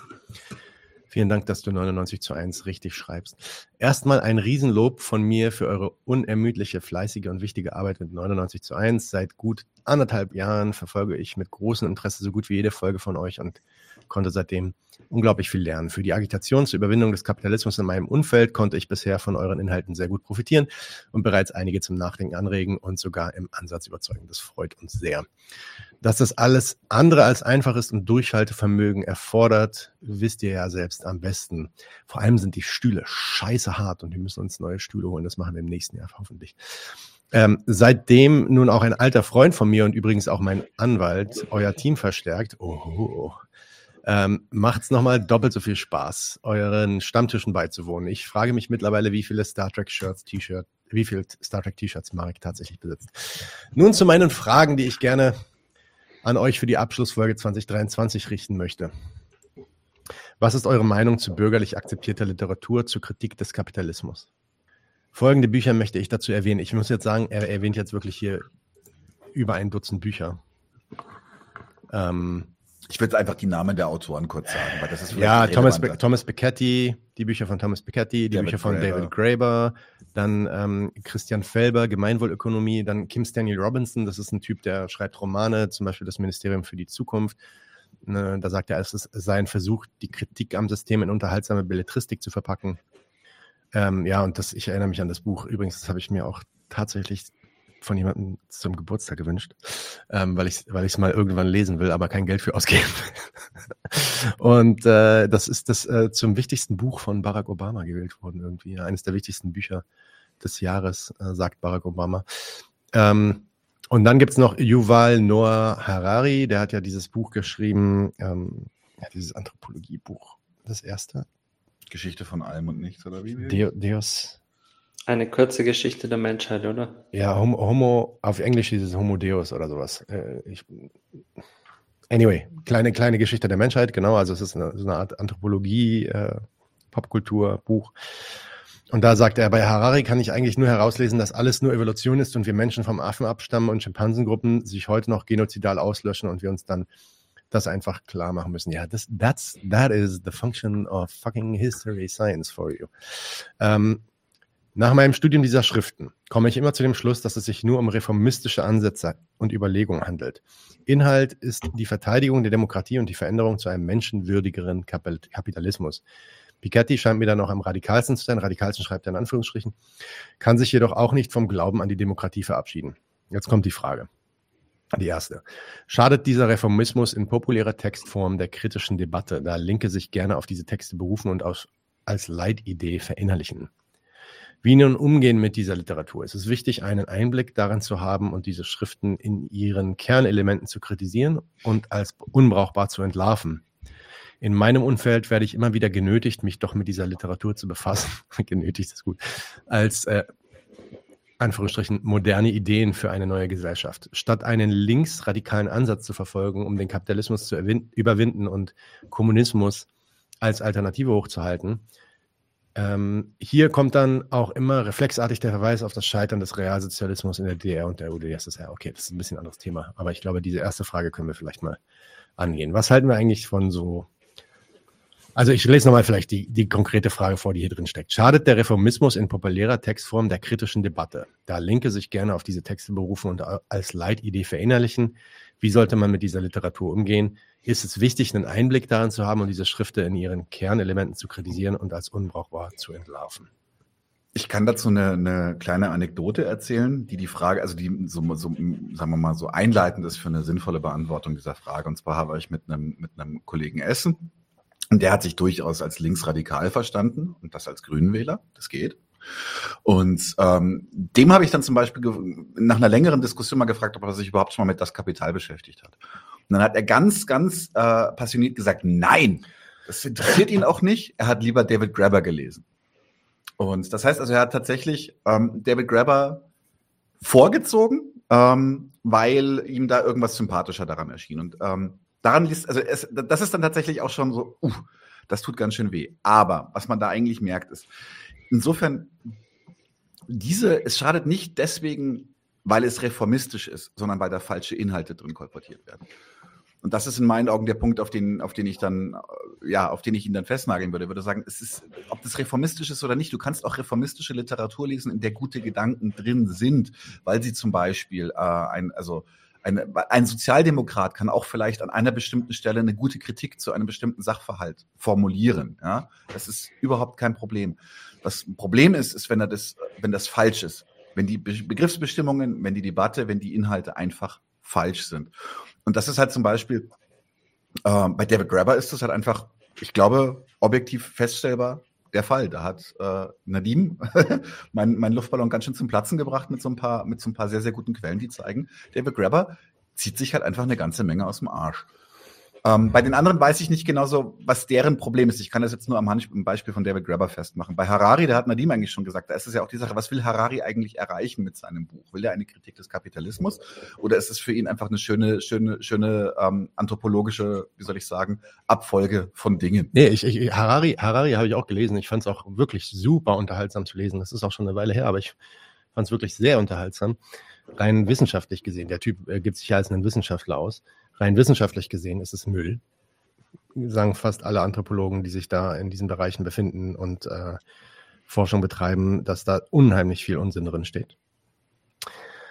Aber an dem Buch kann man wirklich eins sehr schön merken, nämlich was so diese Art von Literatur, also diese, diese historisierende, das ist ja wirklich historisierend, also der geht ja wirklich zurück bis an, an den Anbeginn der Menschheit ja, und versucht da einen roten Faden zu strecken von, der, von den Primaten damals zu dem Verhalten, was wir heute sehen, was das was diese Art von Denken eigentlich leistet, nämlich 100% Legitimation von den Verhältnissen, in denen wir leben heute. Darum geht's. Ja? Und ähm, das, das sieht man doch ganz gut an dem Harari. Ähm, hm. Ich würde, ich würde auch, ich würde auch eher wegkommen von dieser Idee. Muss es jetzt reformistisch sein? Muss es marxistisch sein? Muss es irgendwie bürgerlich sein? Nicht bürgerlich, antibürgerlich, was auch immer am Ende ist es schon so, wie Daniel sagte. Da, wenn da Gedanken drin stehen, dann kann man die auf ihren Wahrheitsgehalt prüfen. Bestimmte Gedanken kann man nicht einfach so als Laie auf ihren Wahrheitsgehalt prüfen, dann muss man sich mit der Materie auskennen. Also ob da jetzt vor 250.000 Jahren die Primaten aus dem Grund XY das und das gemacht haben, keine Ahnung. Dazu musst du dich schon auskennen damit. Ähm, danke sehr. Aber ja, also für, für, für die Sachen, die so ein Buch ähm, vermitteln möchte. Nichts verschwenden. Ja, Brust. Vor, vor, allem für die Message, die das Ding rübergeben will. Also bei Harari merkt man das ganz klar. Der gibt eine ganz klare Message und da, für diese Message brauchst du auch diese ganzen historischen Fakten nicht. Das sind für ihn dann eigentlich nur noch so historische Beweise für diese Message, die er dann nachträglich äh, liefern möchte. Und für die, die Message selbst, die kannst du prüfen auf ihre Logik. Und ähm, also jedes Buch hat dann irgendwie falsche oder richtige Gedanken. Das ist dann Nummer eins. Und wenn du äh, Jetzt ist die Frage für dich, sollte man sich damit beschäftigen? Also sollte, muss man jetzt als Linker, als Marxist oder als Kommunist, muss man jetzt ähm, Thomas Piketty lesen, weil der irgendwie ein krasses Buch geschrieben hat, was in der New York Bestsellerliste irgendwie auf Platz 1 war für 30 Wochen oder sowas. Es kommt ein bisschen drauf an, was das für einen Einfluss hat auf die Leute in deiner Umgebung. Ich sag mal so, wenn du dich in linken Kreisen befindest, wo du Leute agitieren willst und du stößt immer wieder an diese Wand und die Leute kommen dir immer wieder mit Piketty und sagen, ja, hier, guck mal, der hat doch einfach gesagt, äh, weiß nicht, äh, was, was, hat er gesagt? Vermögen besteuern und Reiche besteuern und damit wird alles gut, damit kriegen wir die Ungleichheit gedeckelt. Ja? Na gut, diesen Gedanken von Piketty kannst du dir vornehmen und den kannst du dann kritisieren und kannst sagen, warum der falsch ist. Ja, das solltest du schon machen. Und wenn du, wenn, eventuell kommt dann jemand und sagt, nein, Moment mal, das ist gar nicht Thomas Pikettys Gedanke. Was du jetzt gerade gesagt hast, reduziert das irgendwie, das meint er gar nicht so. Ja, okay. Und wenn das passiert, wenn du da nackig wirst quasi, dann musst du Piketty schon irgendwie lesen oder dich zumindest damit irgendwie zusammenfassend auseinandersetzen, wenn es um diese Diskussion geht. Ähm, also so grundsätzlich ähm, Leuten dann, äh, die mit Piketty kommen, wenn die jetzt, äh, anders, fangen fang, wir mal so an, letzter Versuch.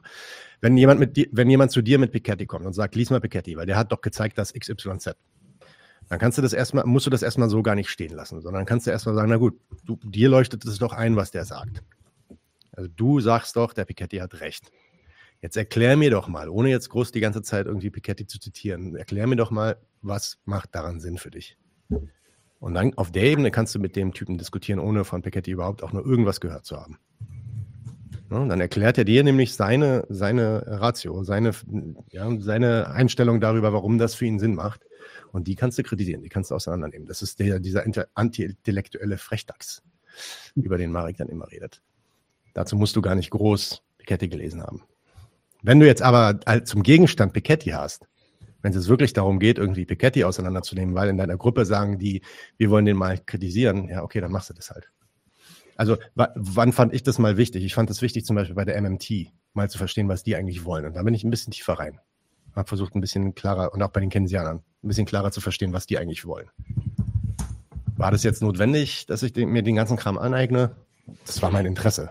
Ich glaube nicht, dass es unbedingt notwendig war. Ich weiß nicht, was sagt ihr denn dazu? Ich bin ein bisschen am Ramblen. Wir quatschen die Leute ein bisschen tot. Ja, also ich glaube, es ist sicher sinnvoll, ja, die Bücher halt gelesen zu haben, wenn äh, regelmäßig Leute äh, ja, damit ankommen. Ich habe den Eindruck, dass es recht viele Leute gibt, die sich frisch politisieren und dann halt so linke zeitgenössische Literatur lesen, was halt so in den Topsellern ist. Und ja, ist sicher gut, wenn man die Argumente da kennt, um sie dann widerlegen zu können. Das einerseits. Mhm. Andererseits finde ich es aber auch sehr reizvoll, ähm, ganz andere Literatur zu lesen, die vielleicht auch gar nicht links ist. Einfach nur, damit man auch so, äh, ja, nicht den Kontakt zur Realität der anderen Menschen verliert. Ja. Dass man immer wieder so ein bisschen Realitätsabgleich hat. So ein bisschen aktuell bei den Nachrichten gerade, so Finanznachrichten, Wirtschaftsteile oder Politikteile, so damit ein bisschen dran ist. Mhm. Ähm, genau, das ist alles ganz sinnvoll. Und dann kann man das ganze Wissen ja auch häufig abgleichen. Also da gibt es ja dann überraschende Parallelen. Ich weiß nicht, von Liberalismus und Marxismus, ähm, wer sich wo auf wen, wann auf wen bezieht. Genau, und dann hat man, glaube ich, einen guten Wissensschatz. Aber was sind, was sind so eure Erfahrungen damit? Also ich habe den Eindruck, häufig, wenn, wenn Leute sich so ganz frisch politisieren, ähm, also da gibt es dann so eine Phase, in der eine sehr große Offenheit da ist. Sprich, recht große Erfolgsaussichten. Und es gibt dann andere Menschen, die, weiß nicht, die sind gerade auf, auf dem maximalen Erkenntnis, das glauben sie zumindest, und die ja, sind da halt ein bisschen verschlossener. Es geht ein bisschen rekursiv zur ersten Frage zurück. So. Am Ende des Tages, was ich halt schon, deswegen habe ich die Anekdote auch so ein bisschen erzählt, ist es, wenn du halt dann so jemanden, der agitieren willst, der sich halt festgefahren hat in David Grabber oder sowas, dann musst du erstmal diesen ganzen Kack widerlegen, der schon festsitzt in seinem Hirn. Das musst du zwar bei allen Menschen, wenn du, wenn du halt äh, agitieren willst. Aber das Problem ist halt ähm, dann häufig, dass diese Menschen, sie glauben, das, das ist eigentlich fast noch schlimmer. Das ist also ganz persönlich, ich weiß nicht, ob das objektiv das äh, richtig ist, dass ähm, wenn, wenn ich mit jemandem streite, von dem ich weiß, dass er nicht das Gleiche will wie ich, zum Beispiel eine konservative Person oder eine marktliberale Person, dann ist das meistens ein fruchtbarer Streit, als wenn ich mit Leuten streiten muss, die ganz, ganz fest davon überzeugt sind, das Gleiche wollen wie ich, zu wollen wie ich. Das ist zum Beispiel, das kannst du an der Wagenknecht-Thematik ganz, ganz toll festmachen. Das ist so, wir wollen doch das Gleiche, deswegen war ich doch auf dem Friedensmarsch von Wagenknecht. Und so, nein, wir wollen garantiert und 100 pro nicht das Gleiche. Und das auseinander zu klamüsern und da die Begriffe zu klären, das kann so scheiße anstrengend sein. Weil da wird dir dann zum Beispiel nicht vorgeworfen, dass du irgendwie Unsinn redest, äh, häufiger, also zumindest erfahrungsgemäß. Äh, Liberaler sagt dann halt, ah, das stimmt alles nicht, sondern die anderen sagen dann so, ah, nee, du bist zu dogmatisch. Du, dann, dann kommt dieses Elfenbeinturm-Argument. So, weil ich versuche, den Unfug anzugreifen, den, den diese Menschen in ihrem Kopf haben. Ich weiß nicht, am Ende des Tages, falsche Inhalte sind falsche Inhalte. Das ist halt so. Ähm, das ist dann auch nur, wie gesagt, gerade nur eine persönliche Einschätzung, was, was nerviger ist. Es ist nicht, was diese Menschen dann schwieriger oder leichter zu überzeugen sind, das weiß ich gar nicht. Ich, ich, ich würde immer probieren, also Hinweis nochmal, ich würde immer probieren, ähm, dir die Argumente, die denen einleuchten, dir erklären zu lassen und ihnen zu sagen, erklär mir mal bitte die Argumente, ohne jetzt groß irgendwie mir über Piketty zu erzählen, sondern erklär mir, was du darunter verstanden hast und daran wertvoll findest. Und ich wette mit dir, ähm, die Sachen kannst du, die kannst du auch in deinem Kopf prüfen, ob die Sinn machen oder nicht. Mhm. Und das ist dann ein Ausgangspunkt. Dann sagst du, ja, aber das macht doch keinen Sinn, weil. Und dann kommt die andere Person und sagt, Moment, da hat Piketty auch eine Antwort. Und dann geht's hin und her. Mhm. Ne? Und so kannst du aber die Diskussion schon führen. Und am Ende, ey, wer weiß, vielleicht hat Piketty ja recht. Und dann merkst du, okay, da, da weiß ich wirklich nicht, ob der nicht recht hat. Und dann musst du es dir vielleicht doch durchlesen. Ich finde übrigens, dass ihr vorhin eine Ebene angeschnitten habt, die dann aber gar nicht so tragfähig wurde. Und die will ich jetzt mal ein bisschen stärken. Und zwar hat irgendjemand von euch gesagt, äh, wenn diese Leute diese Literatur lesen, kommt meistens der Punkt, es erscheint mir sympathischer oder, oder auch und, es ist unterhaltsamer zu lesen. Mhm. Also ich finde auch alleine dieser Entertainment-Faktor auf der einen Seite und dieses, ja, die naheliegendere Lösung scheinbar auf der anderen Seite, dass das schon auch noch massiv was ausmacht. Weil ich jetzt auch einfach mal von Leuten ausgehe, die abends nach Hause kommen und von ihrer Lohnarbeit, von ihrer Familie, von allem, was den ganzen Tag lang auf sie reinprasselt, so dermaßen fertig ist, dass die sich jetzt nicht noch hinsetzen und ein GSP-Buch oder ein Marx oder was weiß ich was gerne in die Hand nehmen, weil das ist schon auch Anstrengung. Ja. Also wenn ich auch bei mir überlege mit dem Lesepensum, das ich habe und bei allem, was ich so mache, das ist absolut nicht in irgendeiner Form normal. Und ich wünsche es auch anderen Menschen eigentlich nicht als Normalität, weil es wahnsinnig anstrengend ist. Hm. Und bei allem, was wir uns auch den ganzen Tag anschauen und auf uns reinprassen lassen, von hey, wie sieht's auf der Welt aus? Auch das tut saumäßig weh und ist wahnsinnig anstrengend. Das ist nicht immer nur so durchzurationalisieren in dem Moment. Und wenn sich dann jemand hinsetzt und sich dann ein Buch schnappt von Harari oder so und dann sagt, ja geil, war eigentlich auch fancy und da gehe ich ein bisschen schneller mit, der nimmt mich schneller mit das ist schon auch was, wo man irgendwie mal ran muss in dem Moment und sagen muss, okay, aber ist das denn tatsächlich auch real in dem Moment? Oder ist es irgendwie nur, wie wenn ich jetzt irgendwie einen feinen Film gucke, aber was bringt der mir für mein Leben? Und dann muss ich halt wieder schauen, in der E-Mail stand die Antwort schon. Ich schnappe mir dann irgendwie die Kernelemente und versuche die zu kritisieren. Ich gucke, ist das wirklich so tragfähig? Ich schnapp mir das jetzt und übertrag das auf dein Leben. Fühlst du das denn auch so? Fühlst du dich denn wohl in deinem Alltag? Meinst du denn tatsächlich, dass das eine Lösung dafür anbietet, dass es dir tatsächlich besser geht? Und es ist ja ganz oft so, dass die Leute in, im Laufe dann merken, ja, Moment mal, ändert sich irgendwie nichts. Und da kann man ja auch noch viel stärker ansetzen. Einfach die mal auch, uh, ich hatte einen, einen Lehrerterminus im Kopf. Sie sag mal, sag abholen, wo sie sind. Abholen, wo sie sind. Yeah. Meet the people where they are. Das ist nicht nur ein Lehrerterminus, das ist auch Bier. ein Daniel und auf Arbeitsterminus. So, um mal ein bisschen Echt? Unterhaltung hier reinzubringen. Ich dachte, das wäre Politiker-Speech. Es ist das auch. ist nicht was weit weg von Lehrerspeech. Anton, ohne es zu krass zu die Rain, aber was glaubst du denn, was, was, was im Management ganz anders ist als in Politik? Wahrscheinlich nicht viel. Oder der Schule. Also gerade auf der Kommunikation. Moment, Moment, Moment. Ich glaube, Melanie war noch nicht fertig. Ja. Doch, doch. Doch, ja? Okay. Entschuldigt. Dann. Ich würde gerne noch einen, einen an, anschließen an Melanie. Ich finde das erstmal sehr cool, was sie sagt. Ich würde auch noch mal wegen dem, ähm, wegen dem Belletristik-Thema noch mal kurz reingehen, weil das ja auch in der Frage drin war. So, wenn man so zum Beispiel Romane liest, die irgendwie in die Richtung gehen. So, und dazu möchte ich auch noch mal ganz klar sagen, dass, dass, dass egal wie geil Romane sind und egal wie schöne Gedanken sie in dir anregen, die können halt eine, eine saubere Agitation beziehungsweise eine saubere Literatur, die sich wirklich mit diesen Themen auf, auf der, auf der Sachebene beschäftigt, einfach nicht ersetzen. So, das kannst du von mir aus, kannst du, kannst du, kannst du das hinterher lesen, äh, als Ergänzung oder sowas und dir deine eigenen Gedanken dazu machen. Aber du wirst mit Belletristik oder mit Filmen, und ihr wisst, ich bin totaler Filmnerd, ja, aber ich würde nie hingehen und würde sagen, hey, übrigens, guck dir, guck dir alles von Pasolini an, dann hast du den Kapitalismus verstanden. Auf die Idee würde ich nicht kommen. Und genauso ist es halt mit Belletristik. Also Belletristik kann, kann die Auseinandersetzung nicht ersetzen. Und da sind wir auch wieder bei diesem Thema so, das ist dann fluffiger zu lesen. Ja, das ist dann leider scheiße, wenn es zu einem bestimmten Thema nur so bockige oder sperrige Literatur gibt. Dann muss man da aber leider trotzdem durch. Was anderes kannst du nicht machen. Weil bloß weil es fluffig zu lesen ist, heißt es noch immer noch, immer noch wieder Ausgangspunkt, äh, falsch oder richtig. Das ist das, was mich interessiert. So, genug oder machen wir weiter? Will noch jemand?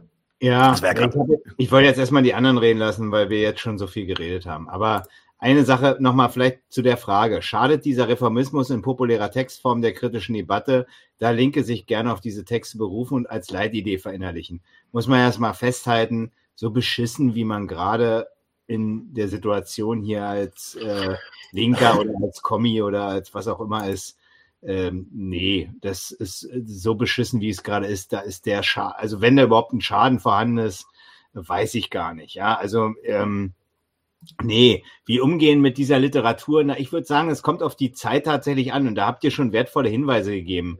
Wenn man jetzt tatsächlich äh, die Zeit hat, äh, sich da tiefer reinzugraben, kann man das machen.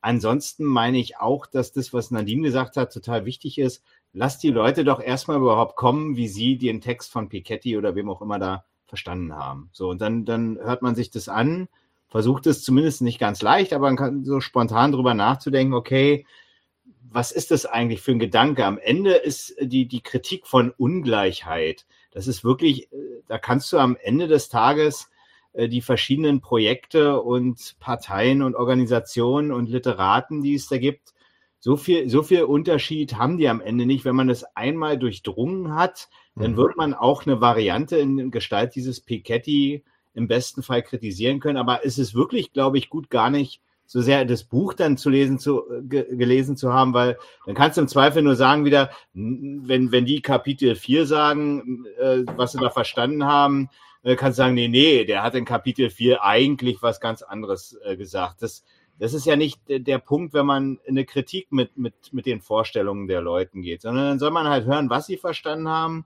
und dann soll man da halt drüber reden. Und ob man dann das Buch wirklich lesen muss, das soll man dann im Zweifel selber entscheiden, wie viel Zeit man hat. Aber ich meine, es ist sinnvoller, sich dann einfach anzuhören, was, was die Leute verstanden haben, was ihnen wichtig ist und, und, und sich zu überlegen, wie man das kritisieren kann. Oder vielleicht ist da auch was dran. Wenn was dran ist, dann, dann kann man es ja auch übernehmen. Warum nicht? Ja, genau. Okay, machen wir mal weiter. Die, die Fragen, die im Nachhinein kommen, da sind auch ein paar kürzere dabei. Deswegen muss jetzt nicht immer alles so eine lange Diskussion werden. Die nächste Diskussion ist allerdings eine Riesendiskussion. Ähm, Frage 2 von derselben Person ist nämlich, wie kommen wir raus aus der reinen Laberecke und wie können wir uns sinnvoll organisieren?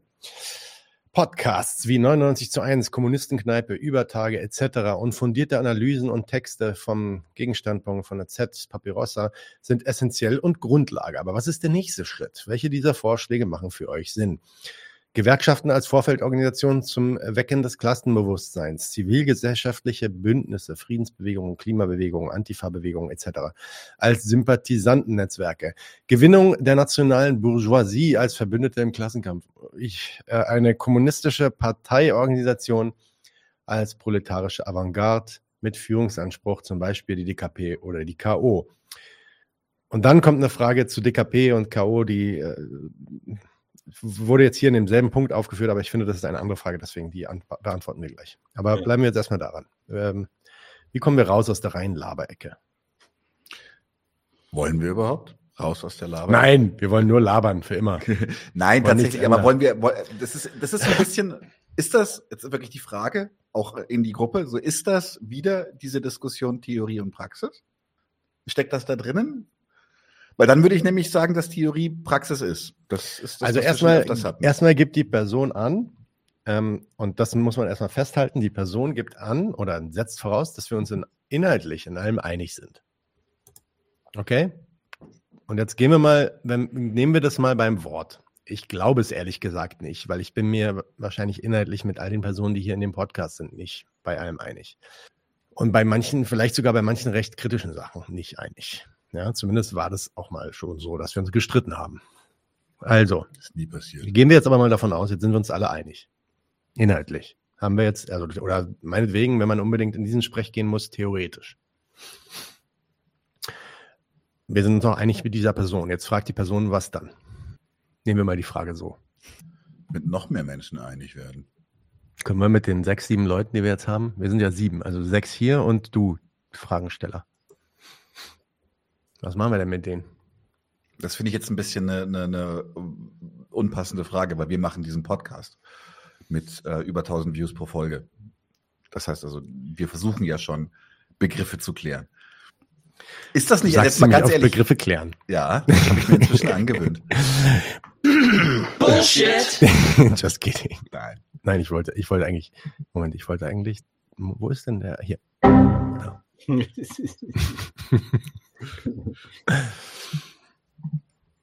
Sag doch mal was, Leute. Ich moderiere doch schon die Fragen. Also ich, ich mache jetzt, ich jetzt einfach immer Round Robin. Äh, der erste auf meinem Screen ist jetzt Marek. Marek antwortet jetzt auf diese Frage. Okay, ja. Das ist aber Zwang. Zwang, ja, ja sorry. Ich will ja nur nicht. organisiert funktioniert nicht. Ich, ich kann ja dazu auch was sagen. Ich will halt nur nicht die ganze Zeit reden. So. Also insofern, ich gebe ich geb mal weiter. Raoul. Nein, nein, nein, du bist jetzt dran und ich, danach nehme ich Raoul dran. Äh, wenn ich, wenn ich mit dir fertig bin. Du sagst jetzt mindestens zwei Sätze. Ja, mindestens. Mindestens zwei Sätze mit jeweils acht Worten. Oh, das ist gefährlich. Ähm, und einem Satzzeichen in der Mitte. Also, also die Frage, wie kommen wir raus aus der reinen Laberecke und wie können wir uns sinnvoll organisieren? Naja, du, du hast es ja schon gesagt, Nadine, da muss man sich ja erstmal einig sein. Du unterstellst, okay, die, also, also schon die Leute, die äh, die, die Frage stellende Person hier genannt hat, ist ja so, ähm, da merkt man ja schon so 99 zu 1 Kommunistenkneipe Übertage. Das sind ja nicht Leute, die verschiedene Zuständigkeiten hier beackern, sondern da wird schon politische Differenzen geben. Ebenso beim Gegenstandpunkt der Z oder dem Papyrossa Verlag. So, ne? Also so, das ähm, wird, wird schon so sein. Und bevor man sich jetzt äh, die Frage stellt, welche Form der Organisation sich man, sich man gibt, so um die eigene politische Kritik äh, voranzutreiben, äh, wäre die ja erstmal inhaltlich mit den Leuten, mit denen man da zusammenkommt, zu klären. So, das, das finde ich ist erstmal das Wichtigste. Und ähm, vorher die, den großen Entwurf einer Organisationsform zu machen, macht wenig Sinn. Man sollte, glaube ich, erstmal sich darüber verständigen, was die Gründe sind für die Nöte und den Ärger, den man mit dieser Gesellschaft hat. Und äh, wenn man dann in der Lage ist zu wachsen, weil man mit Leuten ins Gespräch kommt, die das einsehen, dann können so Fragen, die die Person hier äh, aufwirft, Partei, Vorfeldorganisation, Gewerkschaften, das können dann alles Fragen sein, die sich dann anschließen. Aber erstmal muss man sich darüber ja verständigen, äh, was tatsächlich die Gründe der, der Schäden, die die Leute hier haben, ob sie arm sind, an Krieg sterben, an Berufskrankheiten sterben oder, oder ähm, im, Rent, im Alter eine schlechte Rente haben. Darüber muss man sich ja erstmal verständigen. Und das ist ja bei den Leuten, das war mein, vorhin mein, mein Einwand oder mein Hinweis, die, die Ideologien erstmal aufzuspießen und zu kritisieren, äh, bevor man die großen Organisationsfragen wälzt. Und ich glaube, wir sind da weit von, meine ich, entfernt, die großen Organisationsfragen zu wälzen. Das, die, die, da kommen, kommen ja noch ein paar hoffnungslose Fragen später. Also jetzt nach drei Bieren und äh, zwei Wodkas, äh, glaube ich, kann man die dann auch vielleicht an, angenehmer beantworten. Aber zumindest. Wodka? Ja, natürlich. Ähm, natürlich. Das, das, aber das ebenfalls, also ich meine, das, das ist erstmal die entscheidende Frage, dass man sich über Inhalte verständigt, so gut wie es geht und eine gewisse Masse erstmal von Leuten erreicht, mit denen man politisch kooperieren kann. So. Und da kann der Podcast hier durchaus einen, eine, einen Katalysator sein, Leute zusammenzubringen und zum Diskutieren zu bringen oder hier im, mit, mit Leuten aus dem Chat zu streiten oder so. Das würde ich sagen, das ist durchaus ein Format, was, was, da, was da möglich ist. Kann man aber auch ähm, in, in, auf Discord-Servern oder ähm, physisch betreiben. Ne? Das ist dann halt, das ist ja dann jedem selbst überlassen. Aber ich meine, das ist erstmal eine, eine notwendige Voraussetzung. Raoul? Nee, nee, nee, Moment, es müssen nicht alle immer antworten. Ich sage, ich, ich, ich, ich mir nenne jetzt für jede Frage immer ein. Bei der nächsten Frage wird es Raoul sein. Aha. Aber jetzt, nachdem ich einen benannt habe, der war ja gerade Marek, frage ich jetzt in die Runde, will noch jemand was dazu sagen? Und wenn nicht, dann gehen wir zu der nächsten Frage über. Jawohl, Herr. Will noch jemand was dazu sagen? Ich würde noch kurz eine Lanze dafür brechen, dass das, was wir hier tun, einfach auch schon Praxis ist, weil das auch im Chat gerade noch kam.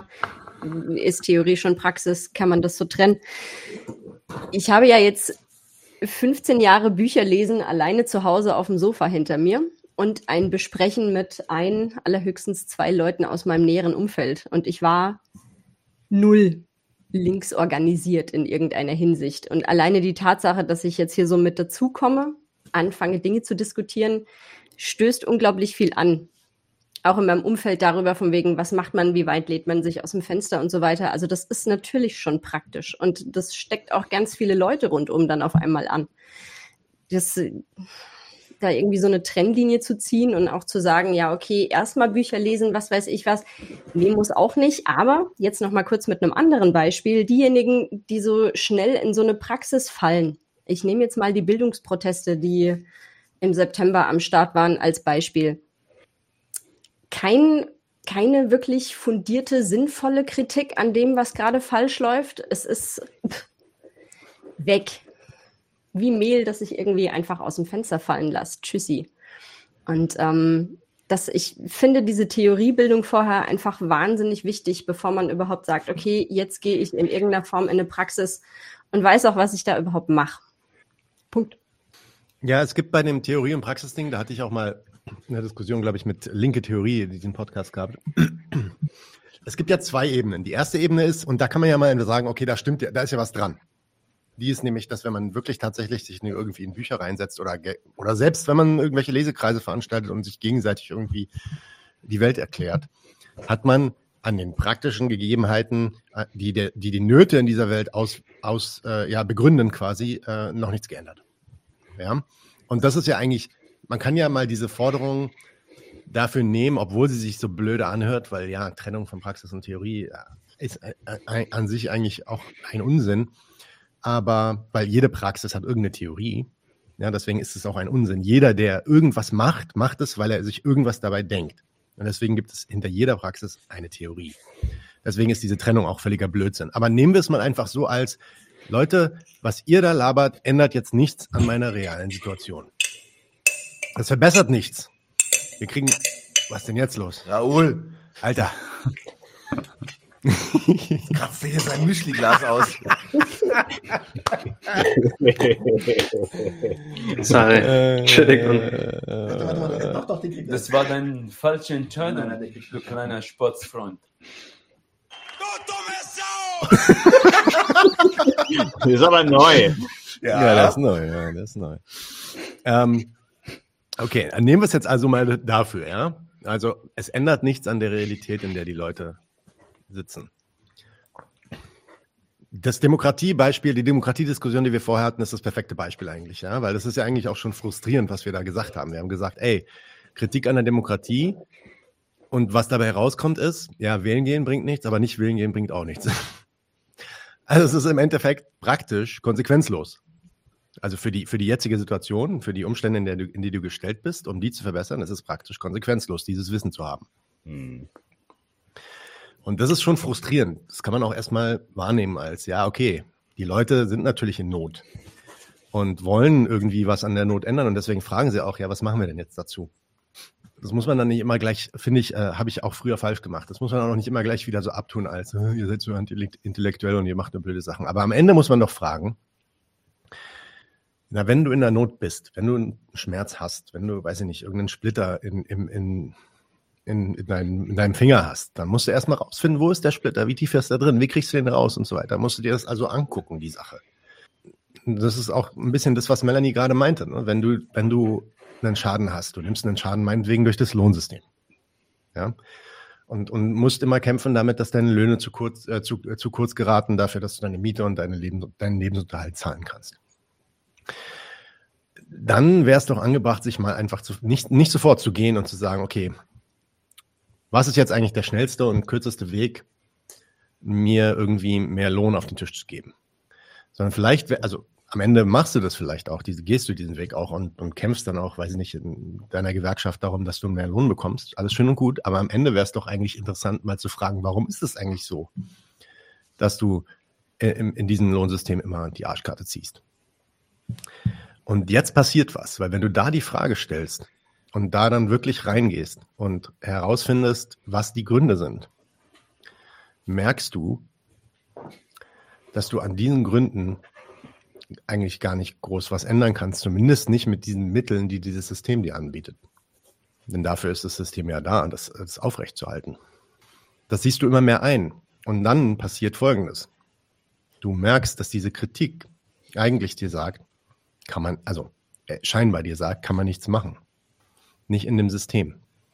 Und dann kommt immer die Frage, ganz schnell immer die Frage nach der Alternative. Ja, was soll man denn sonst machen? Dass eine Ablehnung von dem System überhaupt in Frage kommt, ja, und dass man sich sagt, okay, na gut, die Konsequenz ist jetzt tatsächlich eigentlich, und deswegen kommt auch übrigens immer die Frage der Alternative. Weil eigentlich die Konsequenz aus diesen Gedanken ist, na, dann muss man eigentlich das System ablehnen und dann muss man sich was anderes aufsetzen diese Einsicht versucht man eigentlich abzuwehren, wenn man die ganze Zeit trotzdem noch fragt. Ja, aber kann ich denn nicht noch was machen? Kann ich denn nicht noch irgendwie, ist es denn wirklich so? Seid ihr vielleicht nicht einfach nur irgendwelche solche Eif Eifelbein, äh, Elfenbeinturm, Elfenbein, Elfenbeinturm äh, Leute, ähm, die, äh, die sich daran aufgellen, dass sie alles besser wissen? Ist das, ist das nicht eigentlich das Ding? Und deswegen tue ich das alles ab, weil wenigstens mache ich was und das verbessert mein Leben irgendwie. Und jetzt ist man ganz weit weg von dem Ur, von dem, von dem Anfangsgedanken, nämlich dem Schauen nach dem Grund von dem Schaden, mit dem man unterwegs ist. Und die Konsequenz, die man daraus ziehen müsste eigentlich, nämlich Scheiße, das, muss radikal und zwar grundlegend geändert werden. Und, und auf die will man sich, will man sich dann nicht einlassen weil man sagt, vielleicht, weil man sagt, irgendwie pragmatisch rangeht und sagt, das ist nicht möglich, ach, Revolution kommt jetzt eh nicht. Oder weil man sagt, na, okay, Revolution schön und gut, will ich, aber das, das, das hilft mir jetzt nichts. Richtig, ja. Das kommt erst in 150 Jahren, das hilft mir jetzt nichts. Es muss jetzt was gehen. Und ja, da, da würde ich sagen, das ist ein Fehler. Das ist ein falscher Gedanke, weil man sollte sich doch lieber dann mal Gedanken machen, na gut, wenn es denn so ist. Zumindest sollte man sich das, sollte man sich auch diesen Gedanken machen. Also Sagen wir so, das ist der wichtigste Gedanke, den man sich eigentlich machen müsste. Wenn man auf dieses Urteil kommt, dann müsste man sich überlegen, okay, was braucht es denn jetzt, damit man diesen Wechsel erreicht? Und der erste, die erste Antwort ist, dafür brauchst du genug Leute, die, die gleiche, das gleiche Urteil fällen wie ich. Das gleiche wollen wie du. Manche fällen das gleiche Urteil und wollen dann trotzdem was ganz anderes. So ist es. Und wenn du daran nicht arbeitest und wenn du anstattdessen sagst, hier, Gewerkschaft, ist jetzt die Arbeit. Wir müssen jetzt den Lohn verbessern und so weiter. Schön und gut. Und das muss ja auch gemacht werden. Also es ist ja jetzt nicht so, dass Gewerkschaftsarbeit irgendwie für nichts ist. Das muss gemacht werden. Dieser, diese Art von Klassenkampf, die dem Kapitalismus inhärent ist. Das, was heute passiert, ist nicht mehr ein Klassenkampf, sondern es ist einfach nur so ein Ring um minimale Bedürfnisse. Das muss gemacht werden, weil ansonsten kommt man nicht klar damit. Schön und gut, macht das. Aber bringt, äh, räumt das deine Schäden aus dem Weg. Ist das ein Schritt überhaupt, deine Schäden aus dem Weg zu räumen in Zukunft? Würde dir da gerne kurz reingrätschen, ähm, weil es noch nicht darum geht, sondern erklärt es deine Schäden, erklärt es deine Schmerzen. Ist das eine saubere Erklärung? Wenn du jetzt zum Beispiel tierisch, also jetzt wirklich eine, eine ganz blöde Metapher, du hast furchtbare Kopfschmerzen, ja, und jemand impf dich die ganze Zeit, also du bist nur verspannt, du bist nur verspannt, du hast aber in Wirklichkeit einen Gehirntumor, dann krepierst du so langsam vor dich hin, weil du nicht erklären kannst, woher es kommt. Und das ist eigentlich das Wichtige. Es geht nicht darum, hast du ein, ein richtiges Schmerzmittel an der Hand, sondern geht es darum, verstehst du überhaupt, was das ausgelöst hat. Das ist, finde ich, tatsächlich eigentlich der Knackpunkt. Es ist nicht so, kann ich dir jetzt schon was anbieten, was dir jetzt, was jetzt hilfreich ist? Vielleicht hilfreich im Sinne von Erkenntnis, da wäre ich dann wieder dabei. Aber im Grunde geht es nur darum, kann ich dir was anbieten, was einen logischen Sinnzusammenhang zu deiner Situation herstellt, dem du auch folgen kannst. So, du blutest, weil du einen Schnitt hast, ja? Das ist, das ist einfach eine kausal, ein echter kausaler Zusammenhang. So, und woher kommt dieser Schnitt? Weil du über Glasscherben gelaufen bist. Warum bist du über Glasscherben gelaufen? So, das ist, das ist für mich das eigentlich Wichtige. Du kannst also noch bevor noch, du kannst dieser Person gerne ein Pflaster reichen, wenn du willst, aber das ist ja dann auch nur symptomatisch für den Moment. Im Grunde geht es darum zu verstehen, wie, wieso bin ich in der Situation, in der ich jetzt bin und was ist meine Rolle in dieser Situation. Irgendwelche weiteren Worte aus der Runde? Ja, also da geht es ja um die Organisationsfrage im Endeffekt. Und naja, es gibt halt jetzt gerade nicht ähm, eine große kommunistische Partei, ähm, die ja diesen Namen verdient hat oder einen revolutionären Führungsanspruch stellen kann.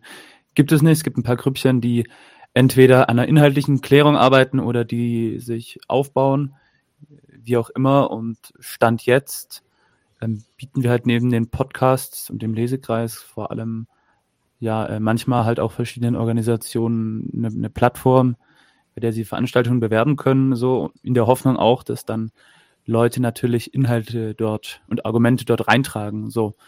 Die Frage ist natürlich immer, wie sinnvoll was ist. Aber ja, so viel vielleicht. Was eine Rolle von einem äh, ja, Podcast wie uns darin sein kann. Vermutlich erstmal das. So, eine Diskussionsplattform zu geben, um ja auch Inhalte zu klären und zu bilden. Ja. Leon Co. schreibt hier gerade, und das, ich will da einfach mal direkt nachfragen, vielleicht kannst du dann gleich antworten, das ist ja immer so gleich zeitversetzt hier. An Bewusstsein mangelt es wirklich nicht. Also, da muss ich wirklich fragen, da muss ich, nee, da muss ich wirklich fragen, bist, lebst du in der gleichen Gesellschaft wie ich? Also, 99 Prozent aller Menschen, mit denen ich in meinem Leben, in meinem Alltag äh, interagiere, wenn ich denen versuche, über diese Dinge irgendwas zu erzählen, dann gucken die mich an, als ob ich vom Mars komme. Also, ein Bewusstsein, was meinst du damit mit dieser Aussage, wenn du sagst, an Bewusstsein mangelt es wirklich nicht? Die, die, die Debatte war, nee, also Nadim, da, da tust du der Person Unrecht. Ähm, der, ich, ich, ich, ich wollte gar nichts tun, also ich wollte wirklich bloß fragen, also ich verstehe diese Aussage nicht, aber vielleicht habe ich die, naja, gab es eine Debatte, die ich verpasst habe. Okay. Ja, es gab eine Debatte mit, mit Dieter. Okay. Dieter hat gesagt, Dieter hat gesagt, den, den Leuten fehlt das Bewusstsein. Und da war der Hinweis, erstmal der Widerspruch auf der Ebene, Nee, die, die Leute haben schon Bewusstsein. Ich verstehe Leon Co. so und das ist so, jedenfalls so würde ich es verstehen und so würde ich es auch richtig finden, den Leuten, also es kommt darauf an, was, was der Inhalt des Bewusstseins ist. Die Leute haben schon Bewusstsein, so, das meine ich schon. Man muss sich nur irgendwie die Frage stellen, was, was, so. was tragen die halt vor? Okay. Es ist nicht so, da, da, das ist schon der Einspruch gegen Dieter und das finde ich auch richtig. Da hat Dieter nicht recht. Dieter sagt irgendwie, die, die, die, ich sag's jetzt mal jetzt, das will Dieter bestimmt nicht so sagen, aber Dieter meint so, so von wegen, die, die Leute sind so ein bisschen doof und die bräuchten mehr, ja, Sensibilität für die richtigen Fragestellungen oder was auch immer. Ich, ich interpretiere das jetzt rein. Ich, vielleicht ist es nicht Dieters Meinung, aber da ist schon der Widerspruch schon richtig. Die Leute haben schon ein Bewusstsein über ihre äh, Probleme, die sie haben. Nur die sind halt in der Regel für nicht äh, zu den richtigen Schlüssen darüber, wo diese Nöte und Drangsale im Alltag herkommen, dass die eine Systematik haben, dass das nicht Einzelfälle sind, sondern dass es ähm, an der ganzen Systematik von Ökonomie und Staat liegt, dass sie da sind, wo sie sind und dass die, die, die einzige Möglichkeit, sich das vom Hals zu schaffen, der Gedanke ist, diese Systematik zu begreifen und mit Leuten sich da zusammen zu verständigen. So. Okay, noch irgendwelche Worte zu der Frage oder? Ich mache würde tatsächlich auf die nächste Frage von oder den zweiten Teil dieser Frage gehen, weil äh, Anton da schon in die Richtung äh, gegangen ist. Und mhm. das schließt sich einfach sehr schön an. Mhm. Liest du vor? Yes, ich tue es. Ich, äh, ihr äußert euch ja gerne despektierlich über die DKP, SDAJ, KO. Ich habe jedoch leider bis heute noch nicht verstanden, was eure tatsächliche inhaltliche Kritik an denen ist. Ich wünsche mir dazu mal eine Folge bei euch, am besten auch unter Beteiligung der DKP. Damit kann man nicht damit man nicht immer nur über jemanden redet, sondern mit ihm und so auch in eine wertvolle, wertvolle Diskussion kommt. In einem ernsthaften und konstruktiven Austausch könnten doch alle voneinander profitieren. Kämpferische Grüße aus, ich sage nicht woher, und liebe Grüße an Marek. Oh, was ist denn hier passiert? Wer klickt hier rum? Bist du das, Melanie? Klickt euch doch mal Klick wieder mal. groß, Mensch. Da musst du das Bild rüberziehen. So, chink. Uh. Und dann kann man das auch wieder so machen. Ja. Ähm, das muss Raul zuerst. Ja, Raul. Was sagst du? Nein, Raul kann doch nichts zu DKP sagen. Und wieder was, der kann was Nein, also ne, next on my screen, Melanie, was hast du, was hast du eigentlich für die DKP? und bin abgelenkt. Okay, nein, das ist auch unfair, weil das sind ja meistens wir, die sich despektierlich äußern. Äh, Anton, hast du irgendwas, was du dazu sagen möchtest vielleicht? Ich weiß nicht, ob ich mich despektierlich groß geäußert habe. Okay, dann äh, Marek. Ich habe mich auch nicht despektierlich geäußert. Nein, also, aber die, also erstens noch festhalten, also ich glaube, SDRJ, SDRJ und K.O. kamen hier auf jeden Fall im Podcast ja schon zu Wort, sind ja nicht ja. Äh, ne, schlecht behandelt worden. Das kann man vielleicht, das, aber gut, aber die, die Fragestellung ist ja an uns jetzt hier, das stimmt schon. Und ich meine, wir haben schon vielleicht hin und wieder mal so eine Spitze gerissen. Also der, der, der Witz ist, meine ich, wenn man jetzt mal von demselben Fragesteller die erste Frage sich nochmal in Erinnerung ruft, nämlich nach, den reformistischen, nach der reformistischen Literatur, die äh, die Person ja selbst so identifiziert hat. Als ich mir mal, ich glaube beim Trio Infernal vor zwei Monaten, da kam das schon mal auf das Thema. Wie ist es jetzt mit der DKP? Warum finden wir die kritikabel? Und da haben wir auch gesagt, dass wir was zu machen werden. Das wird vielleicht auch irgendwann kommen.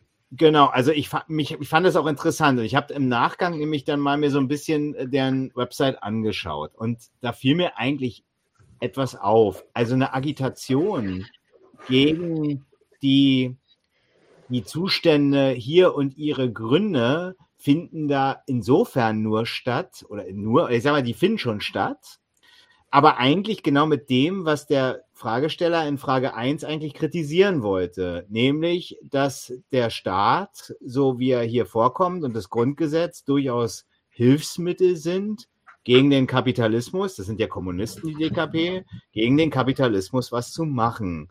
Das kommt da schon immer vor. Und da meine ich, wäre zumindest, ich will das jetzt gar nicht ausführen, weil ich auch nicht lange reden will, aber wäre es mal da wäre eine Differenz zu dem, was ich über diese Staatsgewalt denke. So. Mhm. Und da meine ich, hat die DKP eine etwas, naja, eine etwas wohlwollende äh, Vorstellung davon, äh, indem sie da den, den bürgerlichen Staat immer noch als ein Mittel ähm, der, ja, der Transformation in ihre gesellschaftlichen Vorstellungen sieht. Und da meine ich, da macht sie einen Fehler und eine, hat sie eine Fehlvorstellung über diesen Staat. So, das vielleicht mal so viel, aber in der Tat, das sollte man gerne mal nächstes Jahr vertiefen.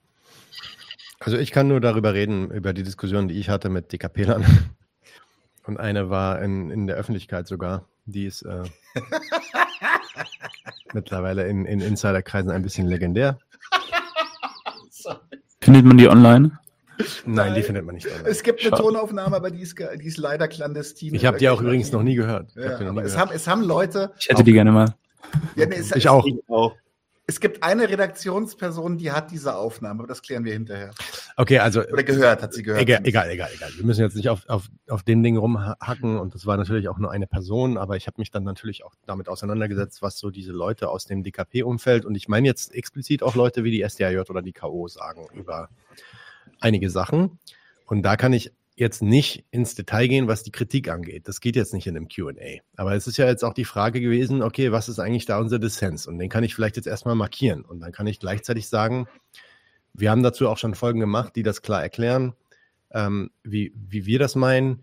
Wir werden auch in Zukunft vielleicht mal eine Folge machen, wo wir uns wirklich mal, zum Beispiel, wie jetzt gerade sagt, äh, wer ist das? Ähm, warte mal, ich scroll mal hoch.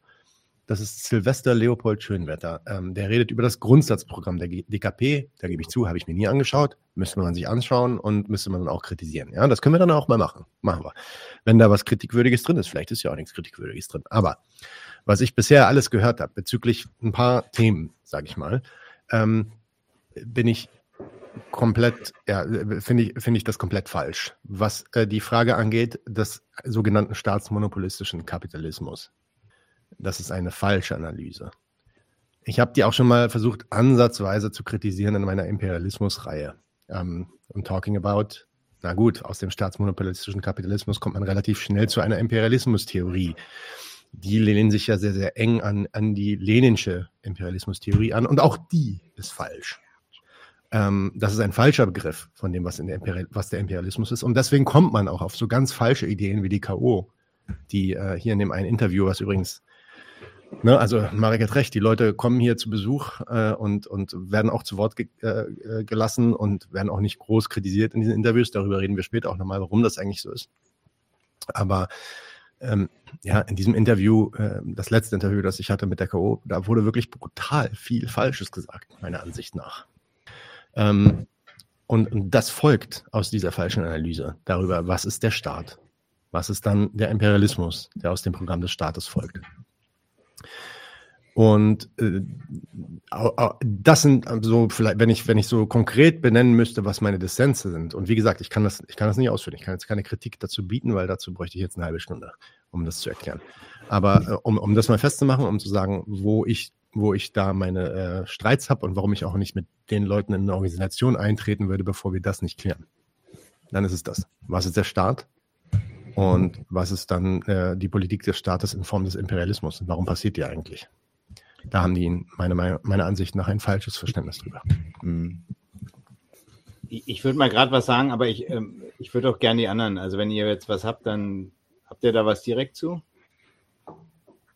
Wenn man sich, ich will nur noch eine Sache dazu sagen, wenn man sich deren Bestimmung anschaut des Ukraine-Konflikts, des Krieges in der Ukraine, ähm, das letzte Interview, das ich mit denen geführt habe, von der K.O. zum Beispiel, zu dem Krieg in der Ukraine, aber auch das, was die DKP ganz am Anfang gesagt hat, der Typ von unserer Zeit, mit dem ich damals diskutiert habe, der mit dem Argument kam, dass Russland der progressive, progressive Akteur auf dieser Welt ist, weil er ein antiimperialistischer Akteur ist und deswegen müssen sich Kommunisten hinter Russland stellen. Ähm, wenn man, wenn man sich das anschaut und dann auf der anderen Seite sich anschaut, wie zum Beispiel ein Peter Decker erklärt, was die Gründe des Ukraine-Konflikts sind, dann weiß man ungefähr auch, was meine Opposition ist gegen das Programm der DKP. Hm.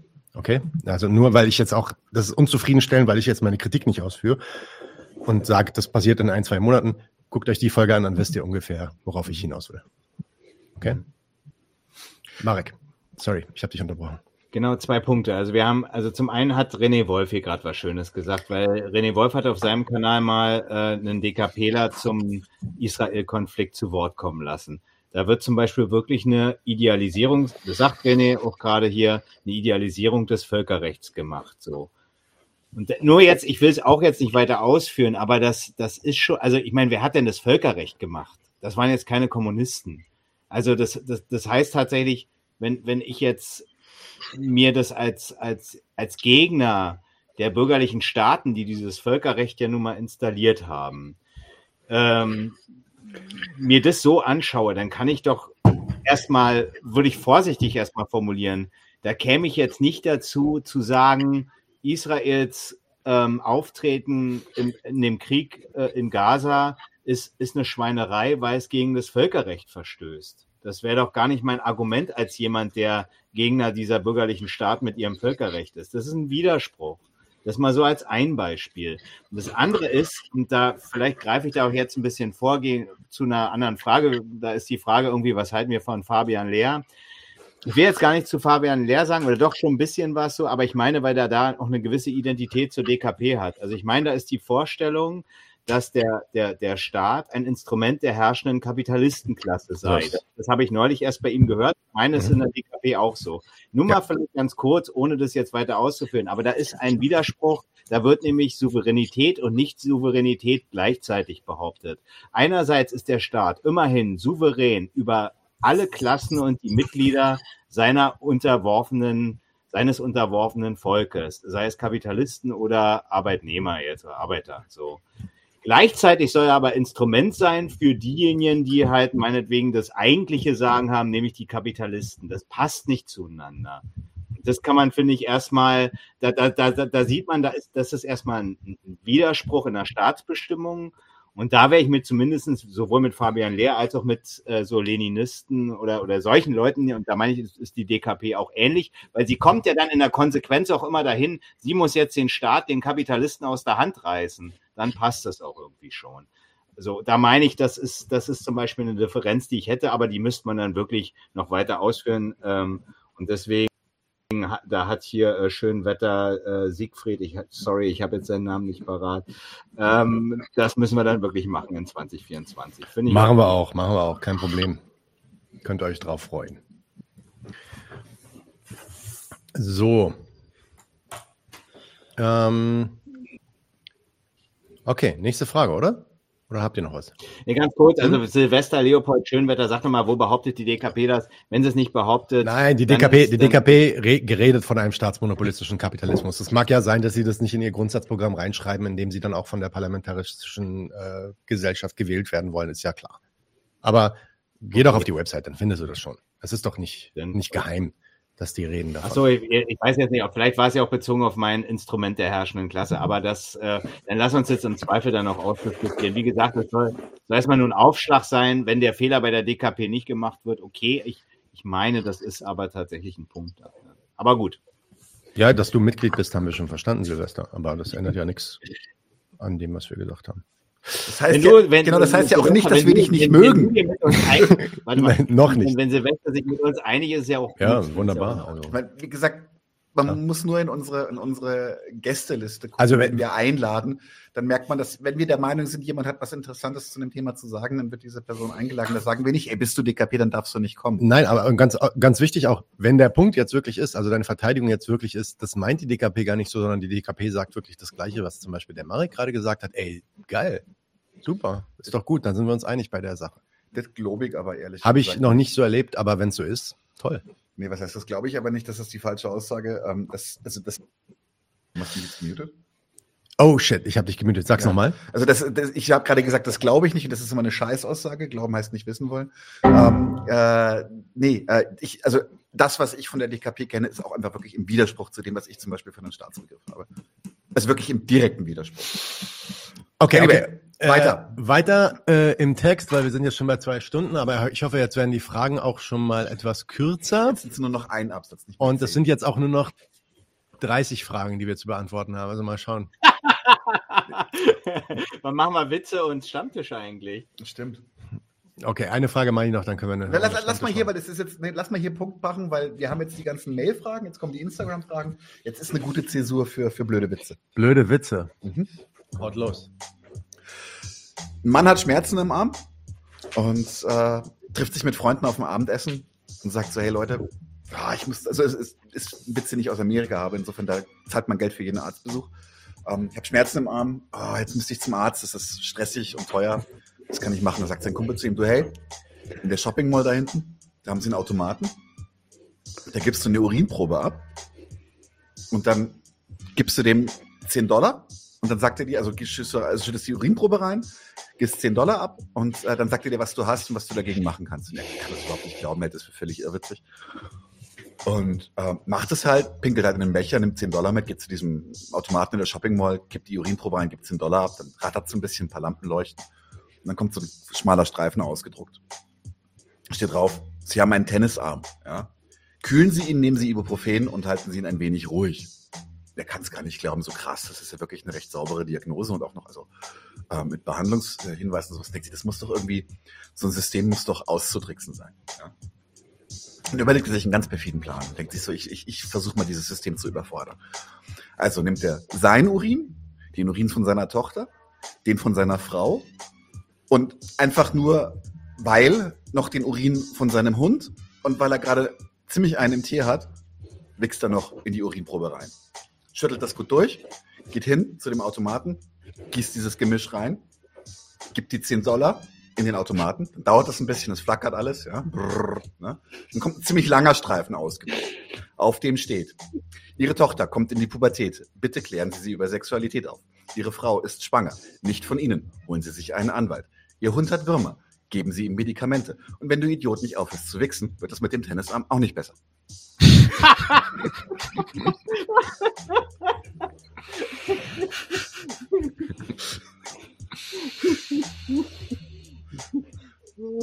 Okidoki, wer ist, who's next? Who's next? Raul, dein Witz. Okay, ich glaube, ich weiß nicht, ob der reif fürs deutsche Free TV ist, aber ich probiere es jetzt mal. Doch, doch. Warum sind Deutsche keine guten Physiker? Weil sie keinen Widerstand kennen. nice one. Brutal, ja, der ist nice. I like it. I like it. Unsere antideutschen Zuschauer Ja, jetzt. auf jeden Fall die, die freuen sich, die freuen sich sehr. Marek, du bist dran. Äh, ja, geht eine schwangere Frau zum Metzger, sagt, ich bekomme ein halbes Pfund, Pfund gehacktes. Sagt der Metzger, dann wünsche ich Ihnen alles Gute. Der ist aus dem kleinen Arschloch. Der ist aus dem kleinen Arschloch. Mel, it's your turn. Ich kann mich jetzt nicht mehr dagegen wehren, ne? Nein, nein, ist ist Scheiße. spät. Äh, nee, ah. niemals. Was macht eine Bombe im Bordell? Puff.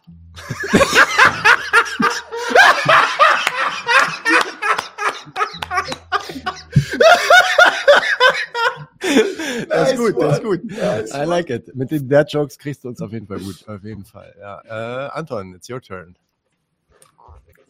Jo. Wie reagieren die verschiedenen Länder äh, auf das Ende des Zweiten Weltkrieges? Deutschland sagt, ich habe verloren. Die USA sagen, yay, long live America, wir sind endlich Weltmacht. Die Sowjetunion. Bald wird ganz Osteuropa kommunistisch, jetzt siegt der Sozialismus. Und die Schweiz? Was ist die letzten sechs Jahre passiert? Okay, okay, okay, okay, okay, okay. Ich habe einen äh, Jaha-Witz. Äh, es gibt so eine Person in, in, im Orient, das ist ganz lustig, im ganzen Orient. Die nennt sich manchmal Nasruddin, manchmal Jaha oder Jiha. Und das ist so ein, so ein weiser Idiot. Ja. Und der, der, der, da gibt es immer so ganz viele Anekdoten und kleine Geschichten, die auch so ein bisschen lustig sind. Ähm, und deswegen versuche ich mal jetzt so ein paar von diesen Jiha-Witzen zu erzählen.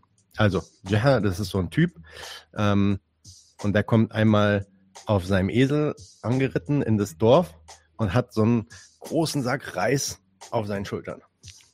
Und der erste Typ aus dem Dorf sieht ihn da so angeritten kommen und wie er so den Reissack auf seinen Schultern trägt. Und das ist total schwer. Und er ist kurz davor runterzufallen und der Typ fragt ihn, ey, Jaha, warum, warum lässt du nicht einfach den Reis vor dir auf dem Esel drauf sitzen? Der Esel trägt es doch dann für dich. Dann sagt er, nee, der Esel muss doch schon mein Gewicht tragen. Den check ich nicht. Habe ich was verpasst?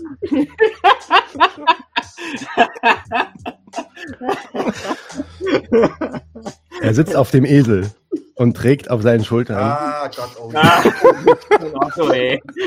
Ich habe was verpasst, okay. Okay, die sind nicht so krass lustig, aber die, die, haben, die, haben einen, die haben einen Kick. Deswegen erzähle ich noch ein, zwei davon. Der Imritschan fragt gerade, wie viele Kommunisten braucht man, um eine Glühbirne zu wechseln? Ja, dann sag. 99 zu 1.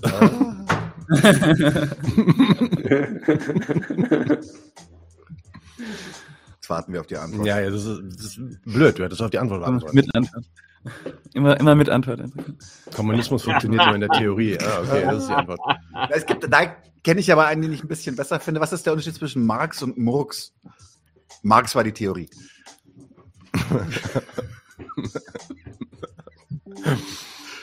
Es gab ja auch noch einen anderen coolen Witz. Warte mal.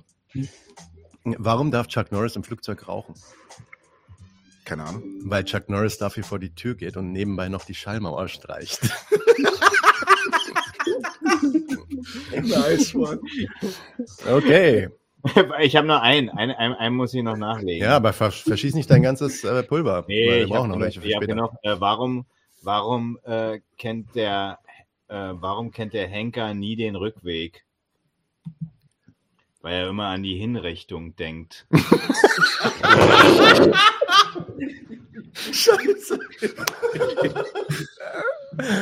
Darf der liebe Gott Parteimitglied werden? Was nochmal? Eigentlich verstanden. Im Prinzip ja. Aber zuerst müsste er aus der Kirche austreten. Sind das, sind das äh, Witze, die du, ähm, sind das Witze aus dem Spanischen, die du übersetzt ins Deutsche? Anton? Nee, das wären alles Wortspiele aus dem Spanischen. Okay. Okay. Das, Ähm, Lass den übersetzen. Ich finde es übrigens eine geile Idee, weil ihr jetzt Post, äh, Witze postet in den Chat. Macht das doch mal. Also zum Beispiel Dieter Kubert, du fragst, was ist ein Boomerang, der nicht zurückkommt? Gib doch mal die Antwort. Was ist das? Ich, ich weiß es nicht. Was ist ein Boomerang, der nicht zurückkommt? Ein Stock? Anyway, ähm, ich markiere die dann und dann können wir die in der nächsten Witzrunde können wir die erklären, wenn ihr wollt. Wenn ihr Erzählen, möchtet. erklären zum bisschen. Äh, vorlesen, sorry. Vorlesen, nicht erklären. Okay, nächste Frage. Wir müssen ja vorankommen. Instagram, wir kommen zu den Instagram-Fragen. Die berüchtigte, was ist denn die alternative Frage, wenn man die Systemfrage stellt, kann ich gefühlt schwer beantworten. Ich versuche immer zu erklären, dass die Antwort darauf nicht das Diskussionsthema ist, beziehungsweise dass man diese Alternative solidarisch zusammen aufbauen kann, wenn man sich auf eine Kritik einigt. Wenn ich betrunken oder genervt bin, antworte ich darauf auch konkreter, also dass man die Wirtschaft demokratisieren muss oder halt eine Rätedemokratie aufbauen muss. Es hat aber selten die Auswirkungen, dass die Leute ernsthaft dieses System hinterfragen bzw. in Frage stellen oder agiert wird. Wie macht ihr das, wenn diese Frage aufkommt und euch keine Leute der linken Szene gegenüberstehen, also Normalos? Und wir halten jetzt mal die Klappe, weil der nächste, Bier holen, dann halte ich Marek war schon, ähm, äh, Anton ist dran. Also, es war die Frage nach der Alternative. Ja gut. Ähm, Was macht man da, wenn man die, wenn man die zurückbekommt? Wenn du sagst, ähm, ich habe da also keine Antwort drauf, wir, dann sag es einfach, dann nehme ich den nächsten rein, Anton. Kein Stress. Ja, hängt davon ab, sage ich mal. Wenn ich denke mal, wenn die Leute ernsthaft, also ernsthaft für eine Alternative daran interessiert sind, dann kann man denen schon auch Antworten geben. Die Sache ist halt meistens ähm, sind sie nicht daran interessiert. Das ist ja eine Delegitimationsfrage. Ähm, also die möchten sich ja häufig leider nicht auf die ja, ganze Kritik an dem Gegenstand, der davor besprochen wurde, einlassen. Das ist ja die häufige Problematik, so meine Erfahrung. Ja, und dann kann man das, finde ich, auch ganz offen so ansprechen. Also, ja. Also es müsste überhaupt erstmal der Punkt zu Ende gedacht werden, bevor man dann irgendwelche Alternativen besprechen kann. Erstmal müsste man sich überhaupt über die Kritik der vorigen Sache einig werden. Hm. Okay. Ich meine, Videohinweis, einfach die Aber-Folge von Ari anschauen. Mhm. Da gab es ja eine längere Sache, auch einen kurzen Ja, Text, wo man sagen muss, wo man sagen wollte, er hat das natürlich mhm. richtig, richtig gut auseinandergenommen, aber was er nicht gemacht hat, ähm, beziehungsweise er hat das gemacht, aber das haben wir noch gar nicht ausgestrahlt, ist wirklich, ähm, ja, was erwidert man denn darauf? Also ja, die Analyse, und das hast du, glaube ich, auch richtig erklärt, ist, dass man die Kritik noch nicht teilt. Aber okay, was sagt man denn darauf? wenn jemand mit so einer Frage nach der Alternative kommt. Wie geht man damit am besten um eigentlich? Marek, ja, ich glaube, man muss erstmal fest, feststellen, wo denn, wo denn der Schuh drückt. Da muss man, glaube ich, wirklich ein bisschen zuhören und überhaupt mal herausfinden, was denn überhaupt äh, die Ärgernisse der Person sind. Ähm, natürlich kann man jetzt versuchen, mit dem ganzen Wissen, das man sich angeeignet hat, die Leute zu agitieren, aber ähm, ja, die beste Strategie ist erstmal zuhören, um herauszufinden, was denn Themen sind, die diese Person bewegt, äh, was betrifft die in ihrem Lebensalter. Und da kann man dann natürlich anknüpfen, aber sei es was, was Mediales, mit dem sie sich gerade politisiert oder was Unmittelbares, was halt ihre, ihre Lebensrealität betrifft. So. Aber es ist natürlich immer, ja, so eine, so, so ein Prozess, ähm, in der Regel, es gibt wenige Menschen, die mal schnell im Gespräch von, äh, irgendwie krass ihre grundlegend ihre Meinung ändern, sondern tendenziell ist es eher ein längerer Prozess bei Noten so. Mm, Raul, Melanie, Marek, wollt ihr noch irgendwas dazu sagen? Ich könnte, weil ich noch eine andere Perspektive hätte. Aber Raul hat auch gerade Luft geholt. Ich wollte nur sagen, dass ich meistens auf das antworte, dass ich gern über Sachen rede, die es wirklich gibt. Und die Alternative gibt es ja nicht wirklich. Also ich kann, ich kann das dann irgendwie so zuspitzen, dass ich dann die Alternative oder die Zukunft übertrieben fantastisch mache und dann durch das zeige, wie unsinnig das eigentlich ist, wenn ich mir jetzt eine Alternative vorstelle. Also ich kenne diese Frage so ein bisschen anders. Wenn mir jemand diese Frage stellt, ist die meistens rhetorisch gemeint. Mhm. Das heißt, dass mir jemand eigentlich sagen will, ich weiß schon, was die Alternative ist und es ist immer Chaos. Mhm. Also, äh, heißt, wenn jetzt beispielsweise kein Staat da ist, dann geht alles zugrunde, dann äh, ist Krieg alle gegen alle so. Also in so einem Kontext begegnet mir eigentlich eher diese Frage nach der Alternative ganz oft.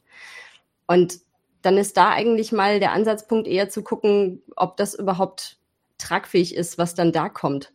Also diese Leute haben ja schon auch bestimmte Vorstellungen von wegen, oder ich sage mal anders, von mir wird verlangt, dass ich jetzt Ihnen sage, diese schlimme Alternative, die Sie sich vorstellen, die muss ich jetzt erstmal rechtfertigen.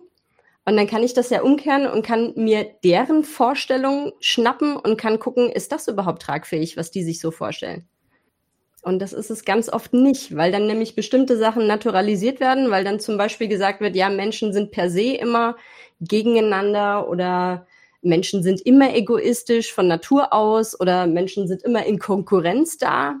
Und wenn man dann aber mal tiefer gräbt und fragt, merkt man, na okay, das, was da aber passiert ist, dass sie so die gegebenen Verhältnisse naturalisieren und sagen, das ist Menschennatur, kann man aber dann mit so ein bisschen Historie, Historie aufholen, relativ schnell auch anders einordnen. Was sagen die anderen? Was ja erstmal richtig ist bei Anton und Melanie, ist auf jeden Fall, das soll immer einen blamieren. Ne? Also das ist selten, also Anton hat schon recht, es mag mal so Leute geben, die mit einem vielleicht über die Alternativen von Wirtschaften und Gesellschaft reden möchten, aber in der Regel ist es das Vorführen so von wegen, das klappt doch eh nicht, was du da erzählst, so. Ich, man kann die Frage eigentlich erstmal in der, also würde ich mal erstmal zurückweisen und sagen, ja, bevor wir uns darüber verständigen, es ist doch erstmal gar nicht so, dass wir uns einig sind an dem, was man in der Regel dann vorher besprochen hat. Das ist, das, da sollte man eher nochmal nachhaken und sagen, ist das denn alles richtig, äh, was, was man dann selber vielleicht gegebenenfalls vorgetragen hat und ähm, äh, sind wir uns da erstmal einig. Und in der Regel wird es da dann schon Widerspruch geben und dann sollte man da dann weiter, weiter arbeiten, als, äh, als irgendwelche Luftschlösser zu bauen, ja. Ja, ich, ich, also genau das hätte ich auch gesagt. Ich hätte es vielleicht auch nochmal, also es gibt auch noch eine positive Wendung, die ich auch schon mal verwendet habe. Wenn eine Person wirklich darauf insistiert, dass sie meine Kritik teilt. Also am Ende ist es die, die, ich würde sagen, in 90 Prozent der Fällen, vor allem wenn ihr mit Leuten redet, zum ersten Mal mit Leuten redet über irgend so ein Thema und da diese Frage nach der Alternative kommt, da ist das erstmal, das müsst ihr euch erstmal klar machen. Das ist eine Ablehnung eurer Kritik. Da geht es wirklich darum zu sagen, die Kritik ist nicht richtig. Ja. Auch wenn die Leute das nicht so sagen wollen oder vielleicht nicht mal so verstehen, aber das ist der Inhalt von dem, was die da eigentlich sagen. Richtig.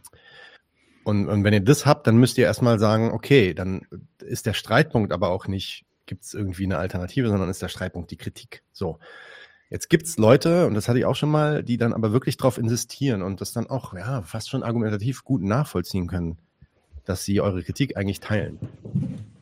Ja, und in dem Fall wenn dann jemand kommt und sagt, ich, also was ist denn eigentlich die Konsequenz? Da kann man das doch auch mal positiv nehmen. Was ist denn eigentlich die Konsequenz aus dem, aus wirklich der Idee, dass jemand deine Kritik an, an dem Staatswesen und an der Demokratie und an den Nationen dieser Welt und am Kapitalismus teilt und dann aber sagt, dass es keine Alternative dazu gibt? Dann kann man der Person eigentlich, eigentlich nur noch eins empfehlen, nämlich, dass er aufhören soll zu meckern. Wenn er das nämlich wirklich so sieht, dass sich an dieser Welt gar nichts ändern lässt, dass es keine bessere Alternative gibt, also nichts Besseres gibt als das, wo, wo wir sowieso schon drin sitzen, ja, warum meckert er denn dann? Warum regt er sich auf für dieses Thema? Warum, warum, warum verschwendet er überhaupt eine Sekunde Zeit darüber, sich darüber Gedanken zu machen, wie man das verbessern kann? Oh, I like. Das ist ein schöner Punkt. Wenn es regnet, kannst du nichts dran ändern. Und deswegen macht sich auch, macht es sich auch, macht es auch wirklich überhaupt keinen Sinn. Es ist wirklich nur scheiß Zeitverschwendung, sich darüber Gedanken zu machen, was du machen könntest, damit der Regen aufhört. Was man nicht ändern kann, soll man auch nicht kritisieren. Das macht keinen Sinn. Und so habe ich einmal jemanden rumgekriegt, zu sagen, äh, einmal jemanden rumgekriegt, seine Kritik an dem Staat, die er ja vorgibt zu teilen, übrigens am Ende kam raus, die teilt er nicht, aber die er vorgibt zu teilen, ähm, zumindest mal ernst zu nehmen und zu sagen, Okay, er bringt mich durcheinander. ähm, äh, äh, genau. Er hat schon einen Tee, irritiert ihn nicht. Nein, nein, darum geht's nicht. Das irritiert mich sowieso. Äh, auch ohne Tee. Ähm, ja, also äh, zu sagen, okay, ey, wenn du mir, wenn du mir wirklich sagen willst, dass du meine Kritik 100%ig teilst und du findest alles richtig und was ich gesagt habe über Völkerrecht und Staat und Nation und Kapitalismus und so, alles schön und gut, aber was soll denn jetzt besser sein als das? Ja, okay, wenn das wirklich deine Position ist, dass das das Beste ist, was es gibt auf der Welt, dann hör auf mit mir zu diskutieren, geh, geh, geh Party machen. Geh ins Kino. Geh dich besaufen, was auch immer. Was machst du hier eigentlich? Warum, warum beschwerst du dich eigentlich darüber, dass du so wenig äh, Gehalt kriegst von deinem Arbeitgeber? Darf ich auch saufen, wenn ich unzufrieden bin? Ich tu's. So, ja, also das ist eigentlich, eigentlich der gleiche Gedanke, äh, den, den Marek auch gerade brachte, aber einfach mal positiv genommen. Leute auch mal herauszufordern, ihre eigene Kritik, wenn sie denn vorgeben, diese Kritik zu teilen. Das gibt es ja auch ganz oft, wo die dann sagen, hey, hey, ich finde ja alles total richtig. Ja, dann nimm es doch mal ernst.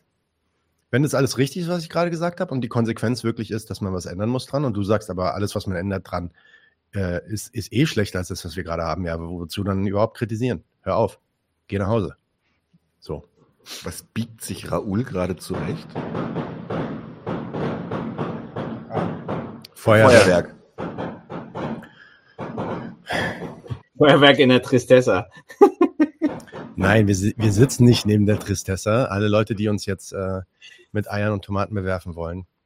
Was war das mit der Tristessa nochmal? Ach, das hat Marek in der letzten Folge irgendwie erwähnt, dass wir irgendwie, er hat das irgendwie erwähnt und irgendwer in den Kommentaren dachte, dass wir in der Nähe von der Tristessa sitzen und. Was ist denn die Tristessa? Das ist eine, ba eine, eine Bar. Aber ich kenne die gar nicht. Was für eine? Irgendeine besondere? Sag mal, Marek. Nee, Marek ist Frozen. Nee, ich bin gar nicht Frozen. Ah, du bist nicht Frozen, okay. Nee, der hat immer so ein ich habe so ein Delay. Nee, nee, nee. nee. Letztes Mal irgendeiner im Chat hat gesagt, so als hier diese komische Frankfurter Rundschau ja. Frau kam Boxing. und euch belästigt hat, ähm, habt ihr gesagt, ihr seid neben der Kneipe. Und irgendeiner meinte, naja, was, äh, beim, was ist wieder los beim Tristessa? Und dann habe ich gesagt, interessante Kneipe in Neukölln. Und dann hat jemand jetzt gesagt, naja, Moment mal, das ist die Lieblingskneipe von Danger Dan. Dann habe ich gesagt, okay, da muss ich mich mal drum kümmern, dass äh, der da Hausverbot kriegt. So.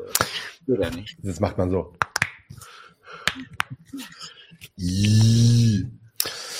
Igitt. Alright. Ähm, nächste Frage? Ja.